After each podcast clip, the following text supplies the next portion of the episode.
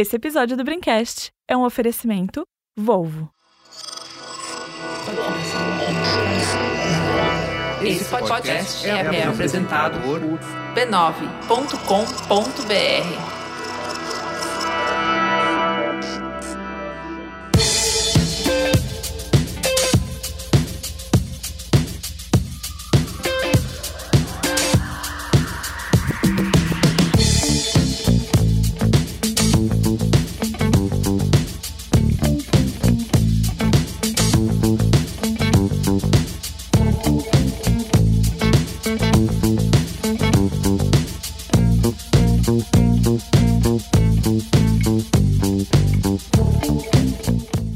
sou o Carlos Merigo, esse é o Braincast número 421. Estou aqui hoje com Ana Freitas. E aí, Ana, tudo bem? Alexa, comece a gravação. Putz, você já ferrou aqui, peraí, minhas coisas. Olga Mendonça. e aí, Olga, tudo bem? Tudo bem. Nesse momento eu engatilhei as Alexas de todo mundo. Isso, tá exatamente. Tá mas- escutando em casa, vai ter que sair correndo. Pedro Estraza, e aí, Pedro? Ok, Google, diga oi.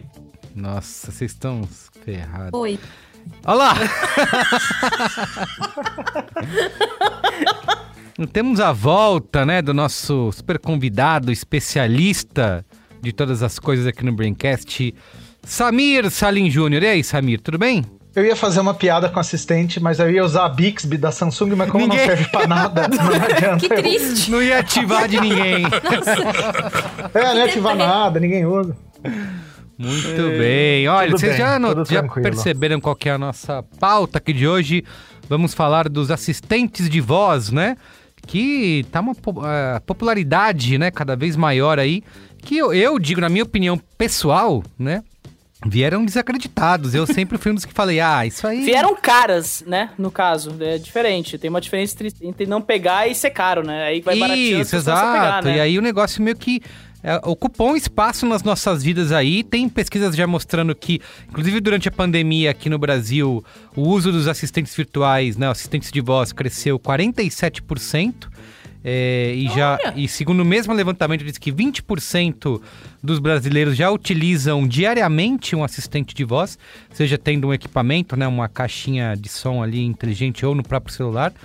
E, e no mundo todo também a expectativa é que cresça até o final do ano para quase 2 bilhões de usuários em todo o mundo aí de assistentes de Caralho, voz. velho. É, tipo, isso é, sei lá, um terço, um pouco menos de um terço da população no mundo. Exatamente. Então um negócio Que realmente assustador. veio para ficar, né, Ana Freitas? O popular veio para ficar. A internet veio pra ficar, né, Carlos Merigo? Esse negócio de internet Exatamente. parece que pegou, né? Isso aí. Então vamos Parece discutir tudo isso e muito mais aqui nesse Braincast de hoje.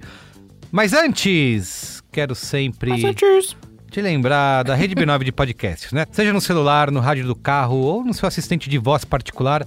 A Rede B9 de podcast está em todas as plataformas e suporte. Você pode inclusive pedir aí pro seu assistente de voz tocar Braincast, que vai saber. Se pedir para Alexa, eu sei que ela sabe. Pede para Alexa tocar Braincast, que ela vai tocar aí para você.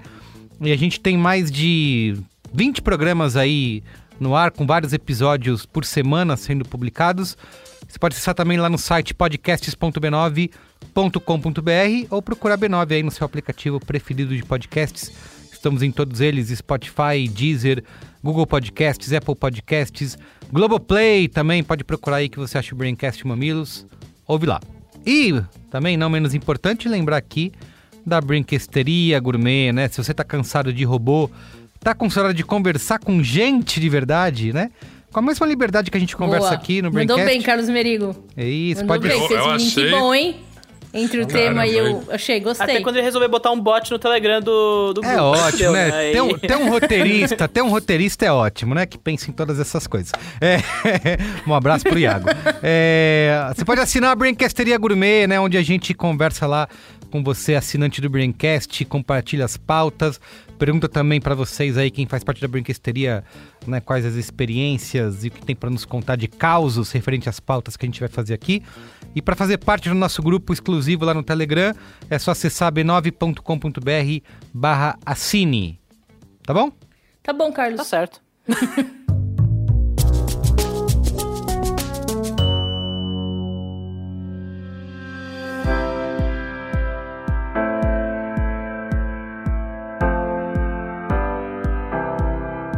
Algumas das maiores dúvidas e mitos de quem pensa em ter um carro elétrico na garagem passa por ela, a bateria.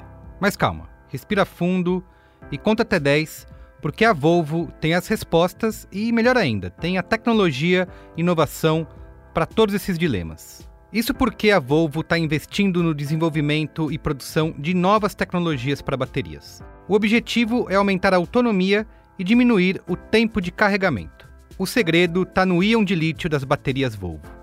São novidades que farão a diferença já na próxima geração de carros elétricos da marca. Uma parceria com a Northvolt, que é líder sueca em baterias, visa melhorar a performance delas em até 50% com um plano ousado aí de superar o marco atual de consumo de watts por litro, criando uma bateria com até mil quilômetros de autonomia real num único carregamento.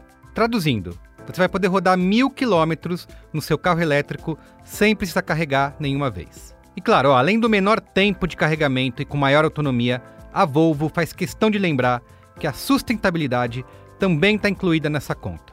O aumento de eficiência e o reaproveitamento de materiais foram pensados justamente para gerar o mínimo de impacto possível para o planeta. E tem mais: no meio dessa crise energética como a que vivemos, a Volvo anunciou que seu próximo SUV, que ainda não foi revelado, terá carregamento bidirecional. A gente falou um pouquinho disso lá no Braincast sobre o carro do futuro. Ou seja, é uma tecnologia que permite que a sobra de eletricidade gerada pela bateria do carro seja devolvida para sua rede elétrica. Em resumo, quer dizer que você pode oferecer energia para a rede elétrica da sua casa, por exemplo, usando seu carro Volvo. Não é incrível? Assim você economiza na conta e ainda ajuda o planeta. O carro do futuro é tecnológico, consciente e sustentável. O carro do futuro só pode ser um Volvo.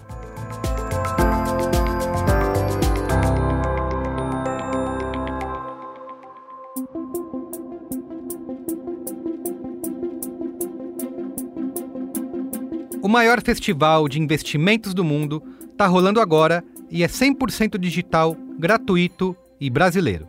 Eu estou falando do Expert XP, que começou na terça-feira, dia 24 de agosto, e vai durar três dias, oferecendo aí mais de 100 horas de conteúdo através de seis palcos digitais. Para isso, a XP 2021 reuniu grandes nomes do mundo todo são vários empreendedores, investidores, empresas e líderes que são referência em suas áreas de atuação. Tudo isso em um encontro digital e gratuito sobre a cultura de investimentos no Brasil. É para você investir em conhecimento com quem é especialista. São painéis como Mulheres que Conquistaram o Mundo, com participação das atletas Marta Silva e Maia Gabeira. Tem também Economia Global no pós-pandemia, com Ben Bernanke. E o esporte também é um destaque dessa edição tem o Pepe Guardiola falando sobre times vencedores e medalhistas brasileiros contando os bastidores da vida de um atleta olímpico. E ó, se você está ouvindo esse Braincast no dia do lançamento, ainda dá para acompanhar os papos com a Pequena Lô, Douglas Souza, Malala Yousafzai e até com a Hillary Clinton. Então é isso, para não perder, acesse agora mesmo expertxp.com.br. E ó, não esquece de usar as hashtags ExpertXP e ExpertXP2021. Expert XP 2021. Investir em conhecimento transforma o futuro.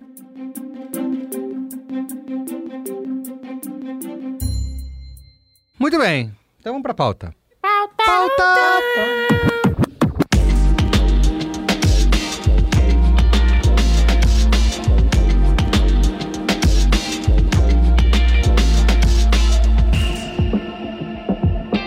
Eles pareciam inocentes, mas nos dominaram. Primeiro eram coisa de filmes e livros futuristas. We are all, by any practical definition of the words, foolproof and incapable of error. Uma visão bastante comum do que seria o mundo com a tecnologia e a robótica avançadas. Era tudo um futuro muito distante, mas que se aproximava de nós um pouquinho a cada dia. É possível que a primeira vez que você tenha ouvido falar deles tenha sido através de uma ligação. Uma ligação telefônica mesmo. Boa tarde. Você ligou para Vivo. Na época você nem percebeu, afinal estava irritado tentando convencê-los a seguirem comandos bem simples. Depois eles entraram no seu carro, guiando seu GPS e ditando qual caminho seguir. Navegando para a Avenida Mal Floriano Peixoto, 2000 Centro. Não era, claro, a companhia mais agradável do mundo, mas temos que admitir que tinha sua utilidade. Em pouco tempo, através do seu celular e do computador, foi você mesmo quem os levou para dentro da sua casa. geralmente com nomes divertidos que lembram animais marinhos, por exemplo, parecia uma boa ferramenta para executar comandos simples sem que a gente precisasse se dar ao sacrifício de digitar no teclado touchscreen. I don't know what that means. Ah, e também fazia piadas, cantava funk, rap, samba e fingia se ofender com palavrões e outras ofensas. Alex, meu tio morreu hoje. Poxa, sinto muito. Uma piada ajuda? Sim. Toc toc. Quem é? Não é seu tio. O fato dos assistentes de voz terem entrado em nossa realidade aguçou ainda mais a imaginação da indústria. Saíram do mundo das distopias futuristas e passaram a protagonizar romances premiados. Oh, what, what do I call you? Do you have a name? Um, yes. Samantha. Hey, where'd you get that name from? I gave it to myself, actually. E até a comandar reality shows. Talvez tenha sido assistindo aí a um desses filmes que tenha caído a sua ficha do quão longe essa tecnologia pode chegar sem que a gente se dê exatamente conta. Só que agora é tarde, né? Bem tarde, aliás. Olá, ouvinte. Que bom tê-lo de volta. Ativando seu podcast favorito de cultura digital, inovação e negócios. Se quiser ouvir mais programas da Rede B9, é só me pedir. Para se inscrever no grupo de apoiadores do Braincast, diga Braincasteria Gourmet. A previsão do tempo de hoje é dia nublado com abertura de sol no fim da tarde. A previsão de chegada ao trabalho é de 45 minutos. Não se esqueça de tomar seu remédio e buscar a criança na escola. Sua mãe ainda aguarda retorno da ligação. Posso ativar a sua lavadora de roupas? Prestativos, simpáticos, velozes e um pouco bizarros, os assistentes de voz entraram nos nossos lares com nomes divertidos e designs descolados. Se eles ainda não têm a utilidade dos grandes robôs dos filmes antigos, pelo menos já são capazes de seguir comandos simples, se conectar aos outros aparelhos da nossa casa, programar e divulgar lembretes e alarmes e até executar algumas tarefas. A gente já falou aqui no Braincast que a Air Fryer é a NASA na sua cozinha. Pois bem, os assistentes de voz podem ser o próprio Jarvis, do Homem de Ferro, na sala da sua casa.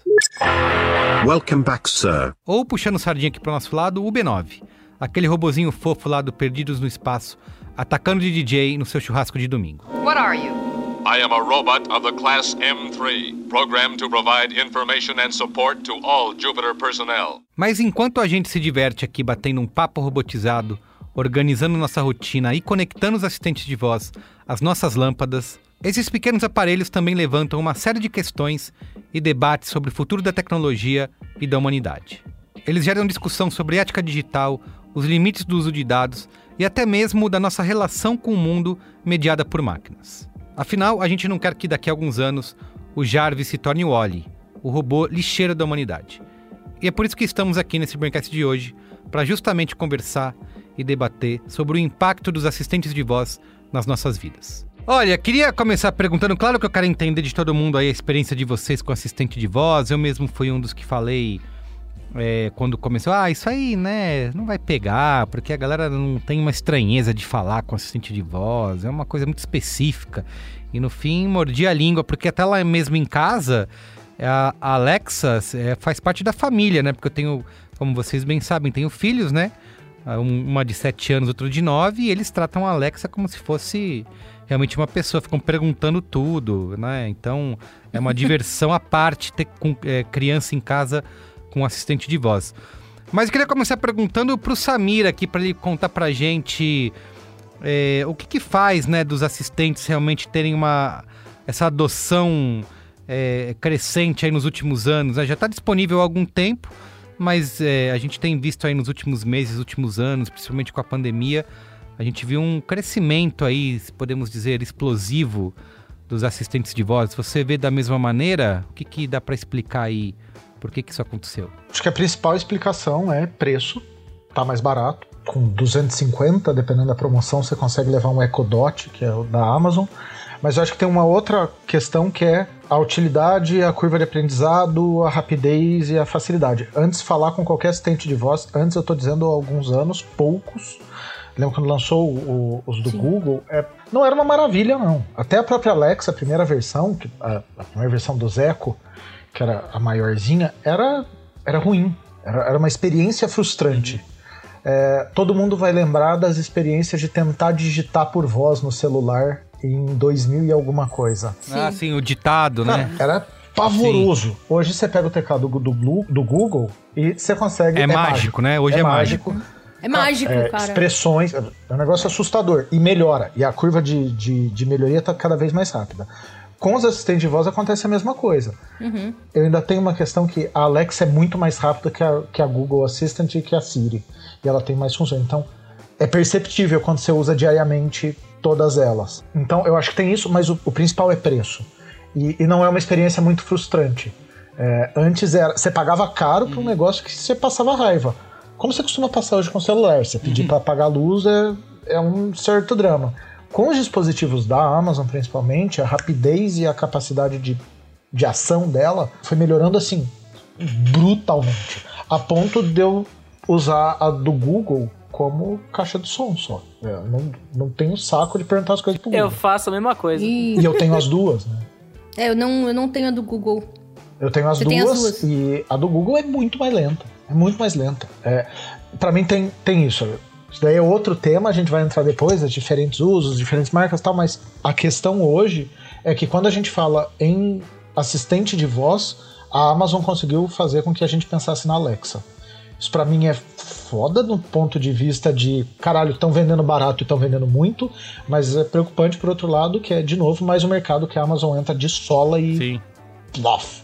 É solapa. É, nessas promoções Solapa aí de, geral, de é. Prime Day, né? Chega a custar o Eco mais barato que 159 ou 199, né? Não, Você acho que, um, acho que mais a- 199 deve ter sido a menor. 259 é o Isso. que eu vejo. 250. Sim, a menorzinha. Exatamente. Kindle Então- Eu paguei 199. 250. Ô, Olga, aproveita que você já falou aí quanto você pagou, como que entrou aí o assistente de voz na sua vida? Como que você decidiu ter um Alexa ou sei Então, lá na é- essa casa? questão.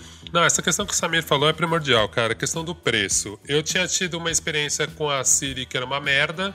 Eu, às vezes, eu tava ouvindo, ouvindo o YouTube e alguém falava, e assim a Siri aparecia. Oi, não sei o quê. Eu falei, caralho, que inferno.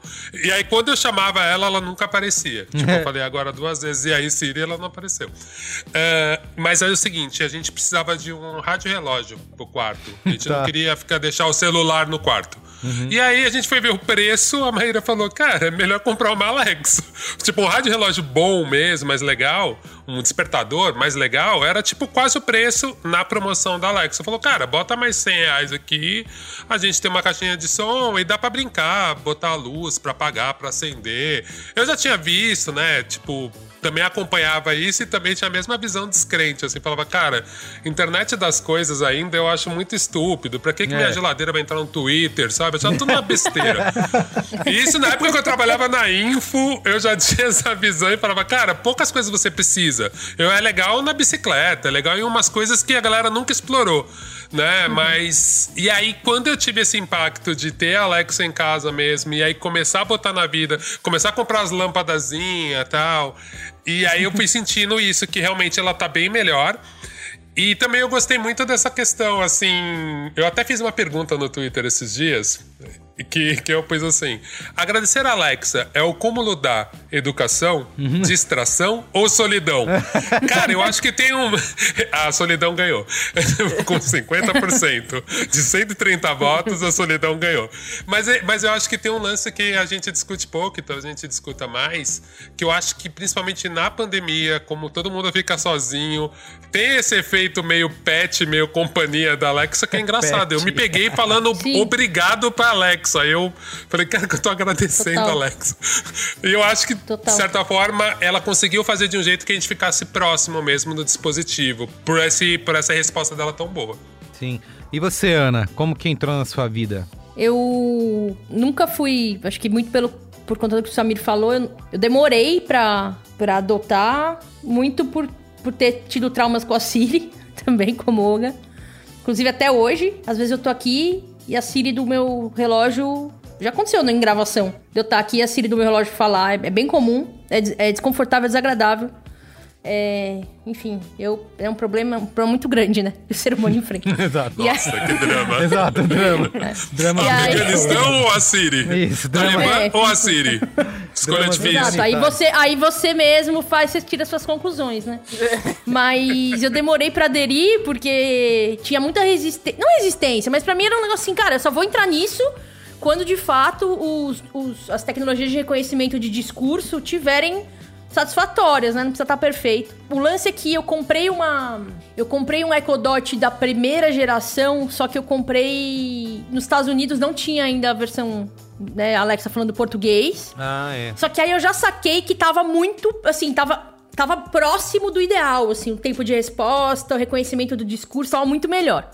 Com esse, isso faz uns, acho que faz uns dois, três anos que eu comprei, uma viagem que eu fiz. E aí, no último ano agora, em abril, eu fui, eu participei, a agência que eu trabalhava participou da concorrência pra fazer, para fazer a a persona da Alexa no Brasil, então eu participei dessa concorrência, tipo, foi super legal é, construir ali as versões as versões de frases, as versões de piadas. Inclusive, não quero. Modéstia à parte, a gente fez umas coisas que são muito melhor do que, do que as que estão rodando. Eu, de, em termos de piada e tal, eu, eu lembro que a gente mandou bem, velho. Eu lembro de ter Eu vou ser o gostado escroto que vai falar que não é muito difícil, né? Mas tudo bem. É, é é, bem é, então, é, é bem, é bem fraco. O humor dela é bem fraquinho. É, a gente tinha umas sacadas melhores, mas eu acho que. Eu, eu tenho a impressão que eles escolheram uma coisa mais chapa branca, assim. Mais tipo. Uhum. Faz E sentido. aí, é a Amazon. É. E aí eu comprei esse ano, no- em abril, eu falei, cara, era meu aniversário, eu gosto de tecnologia. E aí eu pensei, o que, que eu não tenho em casa de tecnologia que vai ser legal ter? É assim que eu funciono. E Ah, aí- você fez assim, é, é meu aniversário, gosto de tecnologia. Ah, por que Isso, não, né? isso. Aí comprei o Echo Dot e comprei também lâmpadas. Comprei controle remoto pra TV. Como que você faz isso aí, um Ana? Conta aí, kitzinho. porque eu tenho a Alexa lá em casa, até hoje as crianças ficam me pedindo pra botar luz que acende pedindo na Alexa e eu não sei como é que faz. Cara, é bem. é- mas é bem, Bem fácil. simples, na verdade, É é bem bem, fácil. Você vai ter que comprar dispositivos. Os dispositivos que você quiser conectar a Alexa, você tem que comprar dispositivos inteligentes Wi-Fi. Sei. Então são, tem uma, uma lista de dispositivos que São você compatíveis. pode né, plugar. São compatíveis, de várias marcas. Tem uma né? sessão na Amazon já. Entendi. Ah, é, é verdade. E aí você compra a lâmpada Wi-Fi, tem de várias marcas, as minhas são da Positivo. Alô, Positivo, falta aqui de alguns cômodos, tá? Então, é, se quiser, de repente, Alô, mandar marcas. Uma... É, alô, Manda, marcas. manda pra nós. Manda pra nós. E aí eu comprei tanto, da, tanto o controle remoto quanto as lâmpadas a positivo. Você conecta, né, o, o dispositivo na tomada, o aplicativo do dispositivo, no caso da positivo, já detecta, faz a integração. Aí a- o aplicativo da Alexa lê e tá integrado. Aí você dá um nome pra esse dispositivo e aí você pode acionar via Alexa esse dispositivo. Então, tipo, pra mim, uma coisa muito simples, mas que mudou bastante minha rotina, foi que a minha luz do quarto, ela não fica é uma loucura isso, tá? Eu vou, eu vou contar. Mas a minha luz. Eu não tenho lâmpada, eu não tenho interruptor da luz perto da minha cama. Então quando eu ia deitar, eu tinha que ir, levantar e apagar a luz e ir da, da luz do interruptor até né, deitar no escuro. O que não é um problema, porque é o seu quarto, você conhece. Só que agora eu tenho uma cachorrinha e essa cachorrinha faz cocô. No escuro. Se eu tiver no escuro, eu vou pisar no cocô. Sim. E no xixi. Então, tornou a minha vida mais higiênica. Ana, Ana, Ana, umas acho que você vai ter que comprar. Você vai ter que comprar uma cachorrinha smart, então. Ai, seria uma boa, hein? A Xiaomi Smart anunciou Dogs. deles agora, essa semana. Olha aí. A Sério? Xiaomi Ah, é anunciou. a sério? deles. Sim, essa semana. Vocês estão vindo no poder da tecnologia, cara. A gente tá falando dos Jetsons é real, vai rolar. E Pedro Estraza, conta aí pra gente a, a sua incursão aí no mundo dos assistentes de voz. Cara, o meu foi do único jeito que eu acho que o Samir vai concordar comigo, o único jeito que, que aparelhos de tecnologia chegam em jornalistas de tecnologia, né? Via brinde de assessoria de imprensa. Eles mandaram. É. o meu também. Não, mas assim. A é, primeira. foi- a- a- as duas ocasiões, eu tenho duas aqui em casa. Tem uma, um Echo Show, acho que 4, e esse Google Nest Audio, que eu acho que o Samir também tem aqui, que eu acho que é a caixa de som que ele usa, que eu também uso aqui como caixa de som no computador. Mas é, foram eventos diferentes e é engraçado, né? O Echo Show foi uns dois, três anos atrás já que foi receber isso. Foi um evento pré-Comic Con, inclusive, uma coisa meio louca, assim. Eu fiquei constrangidíssimo, porque eu, eu, eu já tenho problema com, com mimo de assessoria. Imagina, assim, recebendo uma coisa que custa o olho da cara, assim. Então, imagina meu. Eu fiquei. A Júlia Gavilã deve, deve, deve saber relatar isso com melhor precisão, assim, minha cara de tipo, o que eu faço com isso aqui. E é interessante, pelos próximos, sei lá, até a pandemia mais ou menos, é- era mais ou menos um item decorativo que qualquer outra coisa, né? Porque eu acho que é, eu acho que todo mundo concorda. Você tem que achar uma funcionalidade pra fazer sentido a Alexa e, a, e o Echo Show dentro de casa, né? E até então era tipo, ah, se a gente quiser tocar uma música dentro de, na sala, eu deixo na sala aqui, né? Eu falava, ah, Alexa toca alguma coisa e toca, né? Tá integrado ao Amazon Music, aquelas coisas de sempre. Até porque a tela é pequena também, não dá pra ver nada. Aí, beleza. Aí na pandemia, né, com essa, essa situação, a gente começou a usar um pouco mais, assim, né? Ainda mais que a gente limpa a casa todo sábado aqui em casa, né? Ainda cumprindo isolamento rigorosamente. E em certa altura, né? Eu fui perceber que o seguinte, a gente tem uma questão de luz aqui, que a gente tem uma, uma sala um pouquinho maior, aí tem dois interruptores, só que a gente desligou um dos interruptores outro extremo. E aí, como eu moro com minha mãe, né, mãe idosa e tudo mais, à noite, para desligar a luz, ela teria que ela tem que às vezes andar no meio do escuro, porque ela desliga a luz e ela vem andando, né? Eu, caralho, mano, como é que a gente vai fazer isso? Aí, certa altura, né, a gente teve o último Prime Day aí, e aí eu tava lá no Twitter de bobeira, eu vi, né, aí fica aí o merchan da Interface, a Interface fez uma linda lista de, de itens para se comprar na promoção do Prime Day, tava lá a porra da, da, da luz inteligente. Eu falei, filhos da puta, é agora que eu compro. E, cara, agora é uma, é uma parada 60 assim, conto, é... foi? 60 conto, era positivo. É. Uma parada assim que eu olhei e É. falei, cara, vai- é hoje. É. Foi meu. Eu, eu queria até, assim, só pra. a lâmpada- as lâmpadas que eu comprei são essas. Elas são coloridas, tipo, você pode trocar a cor delas pelo Exato. comando de voz. E acho que, não sei se ficou claro, mas o que a gente e eu e o Pedro estamos querendo dizer é, tipo, você apaga e acende as luzes da sua casa com o comando de voz que você quiser. Você pode personalizar. Você não precisa falar, Alexa, apaga a luz, ou Alexa, acende a luz. Você pode falar. Pirlim lá, pim pim. Alexa, boa. Pirlim pim pim. E usar o celular, né? Você não precisa nem dar voz. Exato, É. você pode ir pelo celular. Tem um amigo meu que criou uma rotina na Alexa dele que chama Alexa, cria um climinha. E aí a lâmpada dele abaixa a luz, começa uma musiquinha de uma playlist que ele gosta. Cria um achei, climinha. achei bem legal. Muito bom. Não, e Mas- cara, é, é meio Beijo- ridículo, beijo, né? Wesley. Porque, porque assim, gasta pouca energia. É, é, a, minha, a minha principal preocupação, né? E a mãe também ficou preocupada, era tipo, cara, vai gastar muita luz, né? Aí eu fui ver as coisas na internet, tipo, meio watt por, por hora. Uma parada tão ridícula que nem, faz, nem influencia na conta de casa. E aí o que eu fiz? Eu coloquei o nome da luz de luz da casa, luz da sala. E aí, toda vez final de noite, ou durante o dia, é é fácil, tá ligado? Você vira pra Alexa e fala, Alexa, acende a luz da sala, ela acende, assim. Então, é, é muito simples e muito funcional. E aí, quando, quando a gente começou a achar essa funcionalidade, eu comecei a ficar meio. Começando a pirar nas possibilidades, assim. Aí, aí eu fico pensando, pô, mas será que vale a pena comprar um controle aqui, colocar no, na TV da sala, ou pegar uma TV Smart, talvez pegar um Echo Dot? Aí você começa a enlouquecer, mas. É isso, né? É meio tipo. É limitado ao financeiro da coisa e também aos sonhos loucos que você coloca na sua vida, né? Sim. O- Então, fala e aí Felipe. entra uma questão. É, eu já- já ia emendando essa questão da funcionalidade. A gente que cobre tecnologia, eu. Você vê como tem, tem aparelho demais e jornalista demais. Os meus que eu recebi foram os Echo Dot e o primeiro Google Nest, que não era Nest ainda, era Google alguma coisa. É, Google o- Home? Minha memória é uma merda. Google, Era o Home. Google Home, né? Era Google Home Mini. Google pra mudar de nome das coisas e, e de criar aparelho, é, criar o Google serviço pra de inventar mensagem. coisa, eu acho que fica claro. Não, né? aquele, a gente Cara, usa o- aquele Google que hoje chama Workplace, né? Eles já mudaram de nome tantas vezes, assim, tem uma, uma crise de identidade. Enfim, continua aí. Não, porra. É, aplicativo de mensagem tem 12. É, já tiveram 12. Bom, mas voltando. Pra você ver, eu, eu sou da época do Echo Dot. Mas aí é, eu. Sim. A gente fica, quando a gente recebe, a gente acaba procurando função. É, Principalmente aficionado por tecnologia e jornalista. A gente fica assim, hum, o que, que dá pra fazer? Puta, dá pra ligar na antena 1. Ah, Eu não sabia que a Alexa liga rádio. Por causa do tuning, se eu pedir pra ouvir a, se eu quero ouvir besteira, eu boto uma Jovem Pan por ela. Nossa, que beleza. Mas eu posso, eu posso ouvir rádio. Nossa, que maravilha. Eu adoro ouvir rádio, mas eu nunca ouvi rádio, não. Eu vou criar uma rotina da Alexa que é Alexa, eu quero passar raiva. Daí a vai ligar na Ela Jovem passa Pan. raiva, ela Desculpa.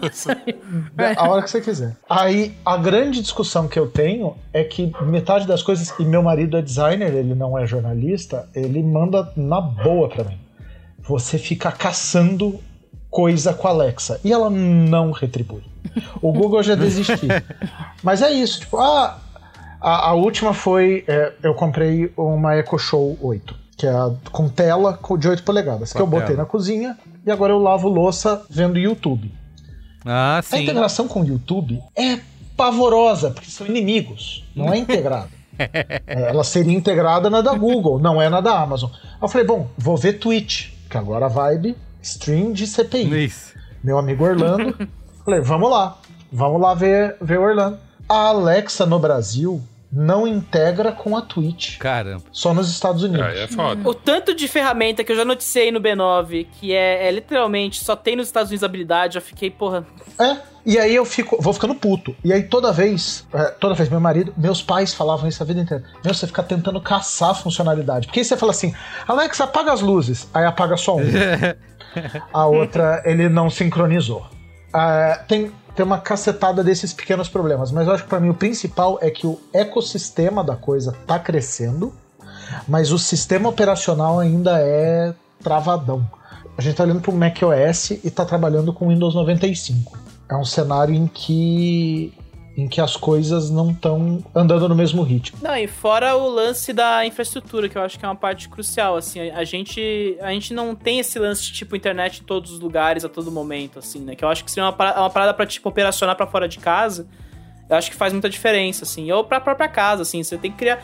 Quando você tem uma assistente, visual, assistente voz, ou como a Alexa, ou, ou o Google Assistente, você tem que criar uma infraestrutura também para possibilitar que aquilo funcione do jeito que você quer, assim. Então, é, é em parte que você tem que fazer executar essas coisas, sabe? Então, é, é, muito, é muito mais complexo. É, as empresas ainda estão, eu acho que agora com esse boom, é, a coisa tá andando. A gente noticiou na Interfaces há, há umas duas semanas, está se criando um protocolo universal para que dispositivos falem com tudo. Por exemplo, cortina. É, aí tem isso, eu tô reformando a casa e aí a gente fica inventando moda.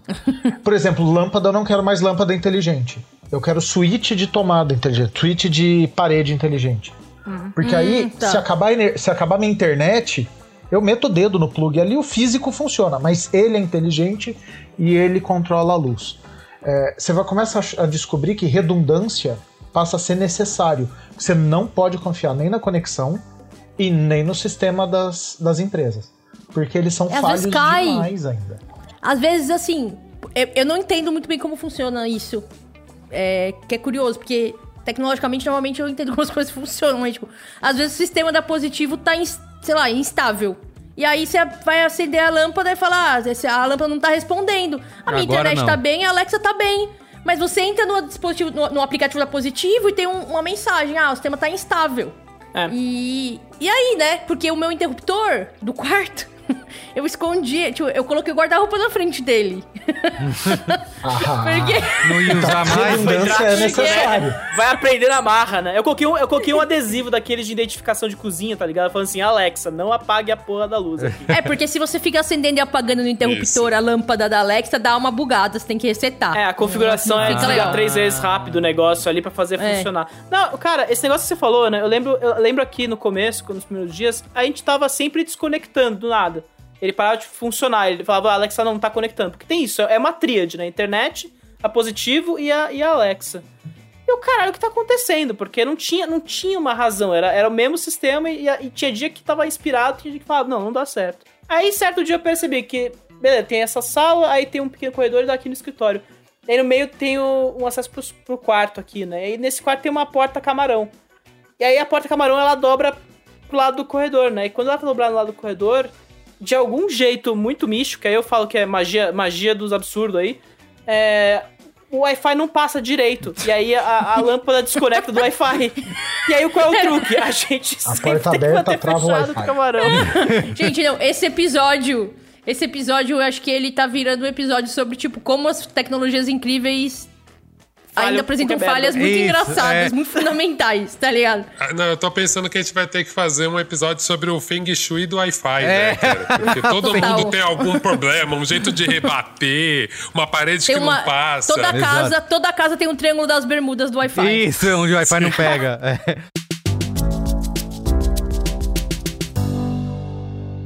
Ô, Samir, você falou que ia contar pra gente aí qual- as, as diferentes marcas e tecnologias e como cada uma é, tá brigando. E eu percebo que só nessa nossa conversa inicial que a Amazon realmente tá dominando. É isso mesmo que acontece aqui? É mesmo isso é no Brasil só, no mundo inteiro é assim? Como que tá essa competição aí entre os vários assistentes? Aqui tem uma questão da ausência do Google como, como empresa vendendo hardware, né? Eles, eles não têm pixel, os, os Nest aqui chegam depois, tudo chega depois, atrasado, defasado. A Amazon escolheu enfiar o pé aqui e falar: bom, não tem ninguém, E aí aquela prática predatória gostosa que eles fazem. Tem um texto antigo da época dos Kindle que fala muito de como a Amazon opera. Você pega um chart, qualquer produto, lá embaixo tem uma tabelinha de comparativo dele com produtos semelhantes na própria Amazon. Uhum. E o que, que a Amazon faz? Ela olha concorrentes da área que ela quer entrar e ela tica, ela consegue criar um produto que tique todos os itens da tabelinha. Então você abre leitores de e-book. Ah, qual é o DPI? Tipo, todos têm 110. Aí ela vai e faz o Kindle com 111. Ah, É, todos têm 5 polegadas, 5.1. Peso, ela ganha por 2 gramas. Por que isso acontece? Porque a Amazon tem controle da loja. Então ela sabe o que todo mundo tá vendendo. Ela fala assim: bom, vou vender também. E ela faz um produto, compra, manda fazer, cria, que bate a maioria das specs. Caralho. E com um preço matador. E ela pode praticar essa, essa. Ela pode criar uma prática predatória em que ela bota o preço dela onde ela quiser. Porque ela é a Amazon. Vamos olhar para subs de Twitch que a gente está debatendo hoje enlouquecidamente no mercado brasileiro, que é a Twitch é da Amazon. O subs- é, né, a assinatura de um canal era 20 e poucos reais. Foi para 4. Porra, legal, mais barato para todo mundo. O cara que lucrava 20 reais, lucrava não, que recebia 10, 8, ele tá recebendo um real. É, a Amazon é conhecida por esse tipo de prática predatória. E o que, que ela faz? Ela vira e fala: vou dar porra de uma caixa de som, subsidiar isso, porque com ela eu vou vender outros produtos. A Amazon nos Estados Unidos funciona muito bem, a Alexa, para compra.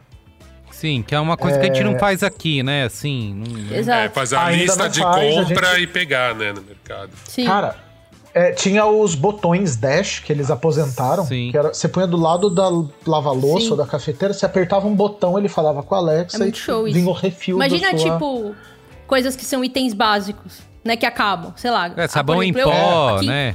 Aqui, Tem compra sabão em pó, papel higiênico, é, garrafa d'água, por Exato. exemplo, eu que tomo água na garrafa. Tipo, mano, acabou, você chega pra Alexa e fala assim, Alexa. Desculpa, gente, eu tô. E chega em duas horas, né? De todo mundo. É, você você chama e pede pra ela comprar, chega em duas horas, fim da história, né? Uma- é, o mercado brasileiro ainda não tá acostumado com esse tipo de compra, né? A Agressiva. moda caralha. É, é, vai lá, compra, vê e dane-se. A gente ainda senta, faz compra, compara. Então é uma questão Isso, de preço. com- é. Mas o que eu digo é: tem um episódio, eu já indiquei o Land of the Giants uma vez que eu tive aqui. É um podcast maravilhoso da Vox. Amém. E tem um episódio dedicado a Alexa, que é o segundo episódio do Land of the Giants sobre a Amazon. E eles falam, gente, eles não estão vendendo a caixinha. Eles vão te dar a caixa, como o Kindle. O Kindle é uma plataforma para você comprar livros. A Alexa Sim. é mais do que isso. Ela é uma plataforma para obtenção de informação. Então, então, a hora que o cara falou, eu fiquei até duvidando. Falei, caralho, pior que é. Eles conseguem medir o tamanho do seu quarto pelo eco da sua voz. Então a Alexa sabe que o meu quarto é mobiliado por causa do eco da voz. Tem 12 metros quadrados, sabe que eu tô com o nariz fungando, provavelmente ela sabe que eu me vacinei e que eu tô. é, é este tipo de detalhe para me oferecer produto. Isso Isso é tudo creepy. vai ser embalado, empacotado, para eu receber um e-mail da Amazon depois de amanhã falando de promoção de roupa de cama Uhum. porque ele sabe que eu tô falando no quarto. E que tem, tem toda uma questão de que tipo de informação a gente tá dando. E que tipo de informação a gente tá dando sem precisar. Então por que, que a Amazon veio pro Brasil? Porque é um puta mercado. É um mercado gigantesco com 200, 300, 200 milhões de pessoas. Com uma população de classe média, média alta louca pra consumir coisa. Tá? População consumista, com padrão consumista. Então é o seguinte, bota esta merda, a gente vai vender lápis de cor a rodo. Por quê? Porque a gente sabe que o Merigo tem dois filhos e as crianças acionam a Alexa na conta dele, então são duas crianças, um menino de nove, uma menina de sete, é, e eles estão vendo muito galinha pintadinha. Meu amigo, é, a galinha pintadinha já passou uns anos. Isso, já, Agora já. eles já estão vendo coisas que a gente Não. nem imagina Exato. e você fica louco. Mas é isso, as crianças estão vendo partoba. Estão vendo coisas horríveis e é isso que a gente vai oferecer. E a gente vai oferecer mordaça pra ele hoje, sei lá. A gente vai. E aí, o que acon- vão te oferecer vinho pra vocês relaxarem de fim de semana, porque vocês têm duas crianças. O que acontece? Tem mais informação indo do que a gente está controlando. E essa informação volta na, em anúncio, não só em produto direto. Ela não vai me vender podcast, assinatura ali direto nela. ela vai facilitar para que a Amazon venda coisas que a Amazon quer. Então, esse, é o negócio. No mundo inteiro, eles estão expandindo o negócio. A questão é que eles têm capacidade e eles têm penetração. Eles têm a loja que ajuda a vender e eles têm a melhor coisa que a Amazon fez na história, que é a AWS. A internet, isso eu já falei nos outros episódios, a internet roda na Amazon. Uhum. Na AWS. Todos os sites estão hospedados, provavelmente, a gente está hospedado agora na AWS. Ou no Google Cloud, ou... mas o grosso do mundo não está na Azure da Microsoft, está na Amazon.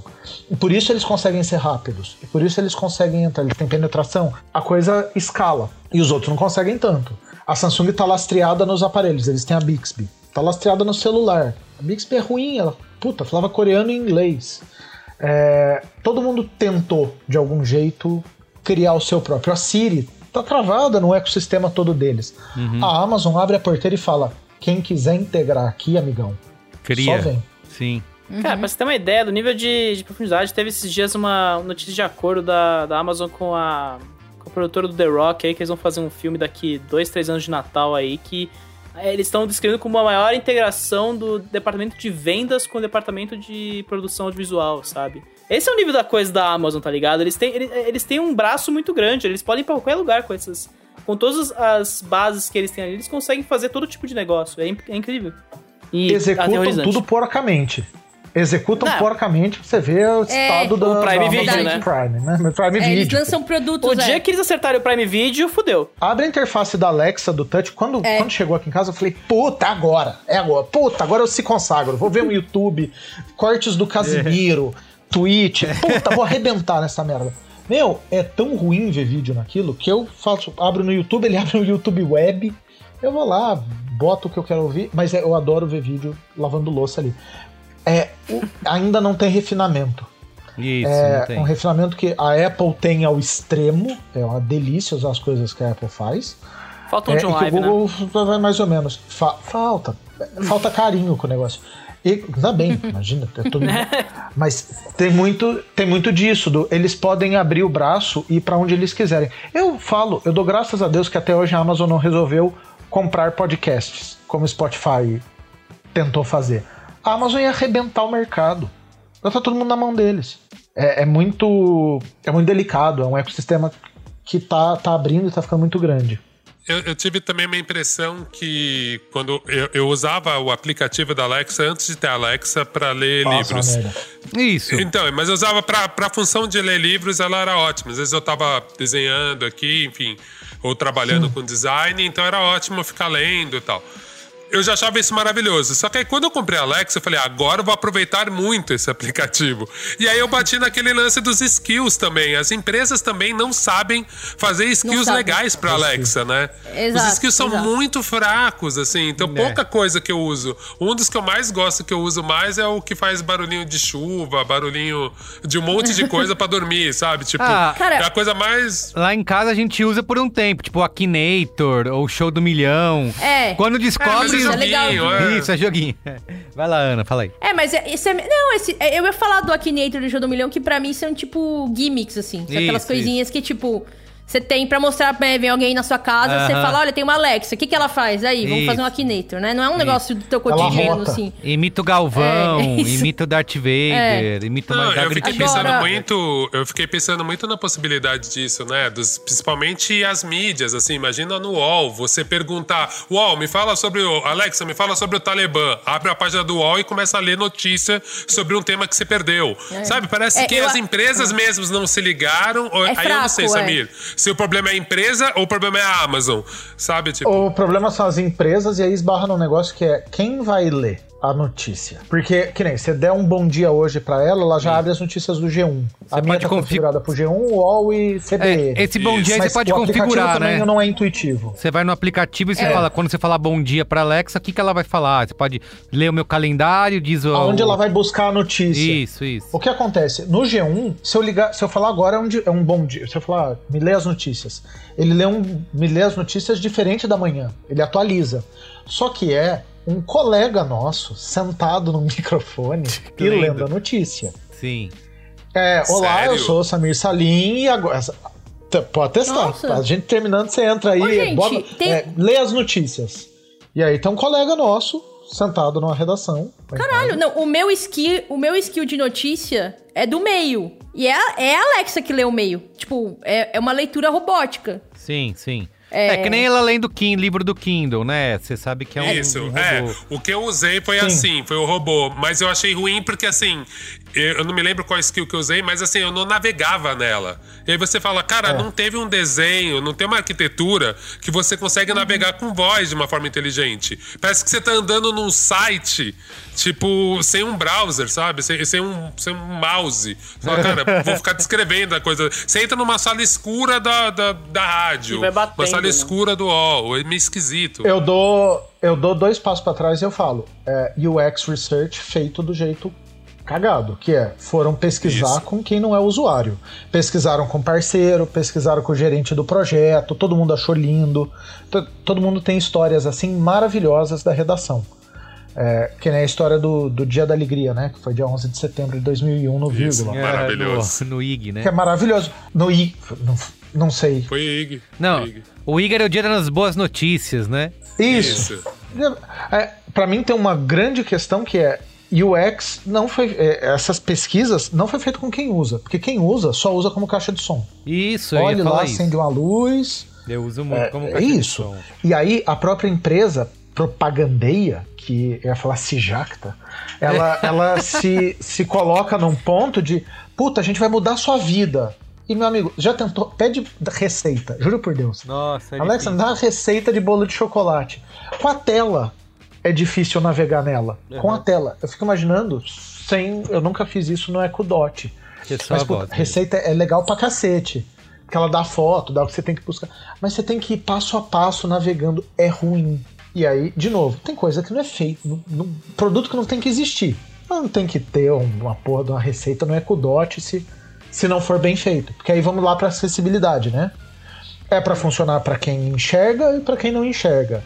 É pra funcionar pra quem tem é, a capacidade de tocar a tela e quem tem capacidade não tem a capacidade Isso. de tocar a tela e vai Tem essa questão da com voz. inclusão e da acessibilidade, né, Samir? De pessoas que podem usar é, é, esses recursos como é, é, tem algum tipo de deficiência, enfim, consegue usar um assistente de voz para cumprir algumas tarefas aí do dia a dia, né? Sim, ajuda muito, ajuda muito, ajudou muito. Tem histórias, é, tenho, eu tenho muito contato com pessoas com deficiência, por causa de uma amiga, Andréa Werner, e a gente tem o Instituto Lagarta Virapupa para lidar com famílias de pessoas com deficiência. A gente tá super metido nisso, tem ajudado bastante.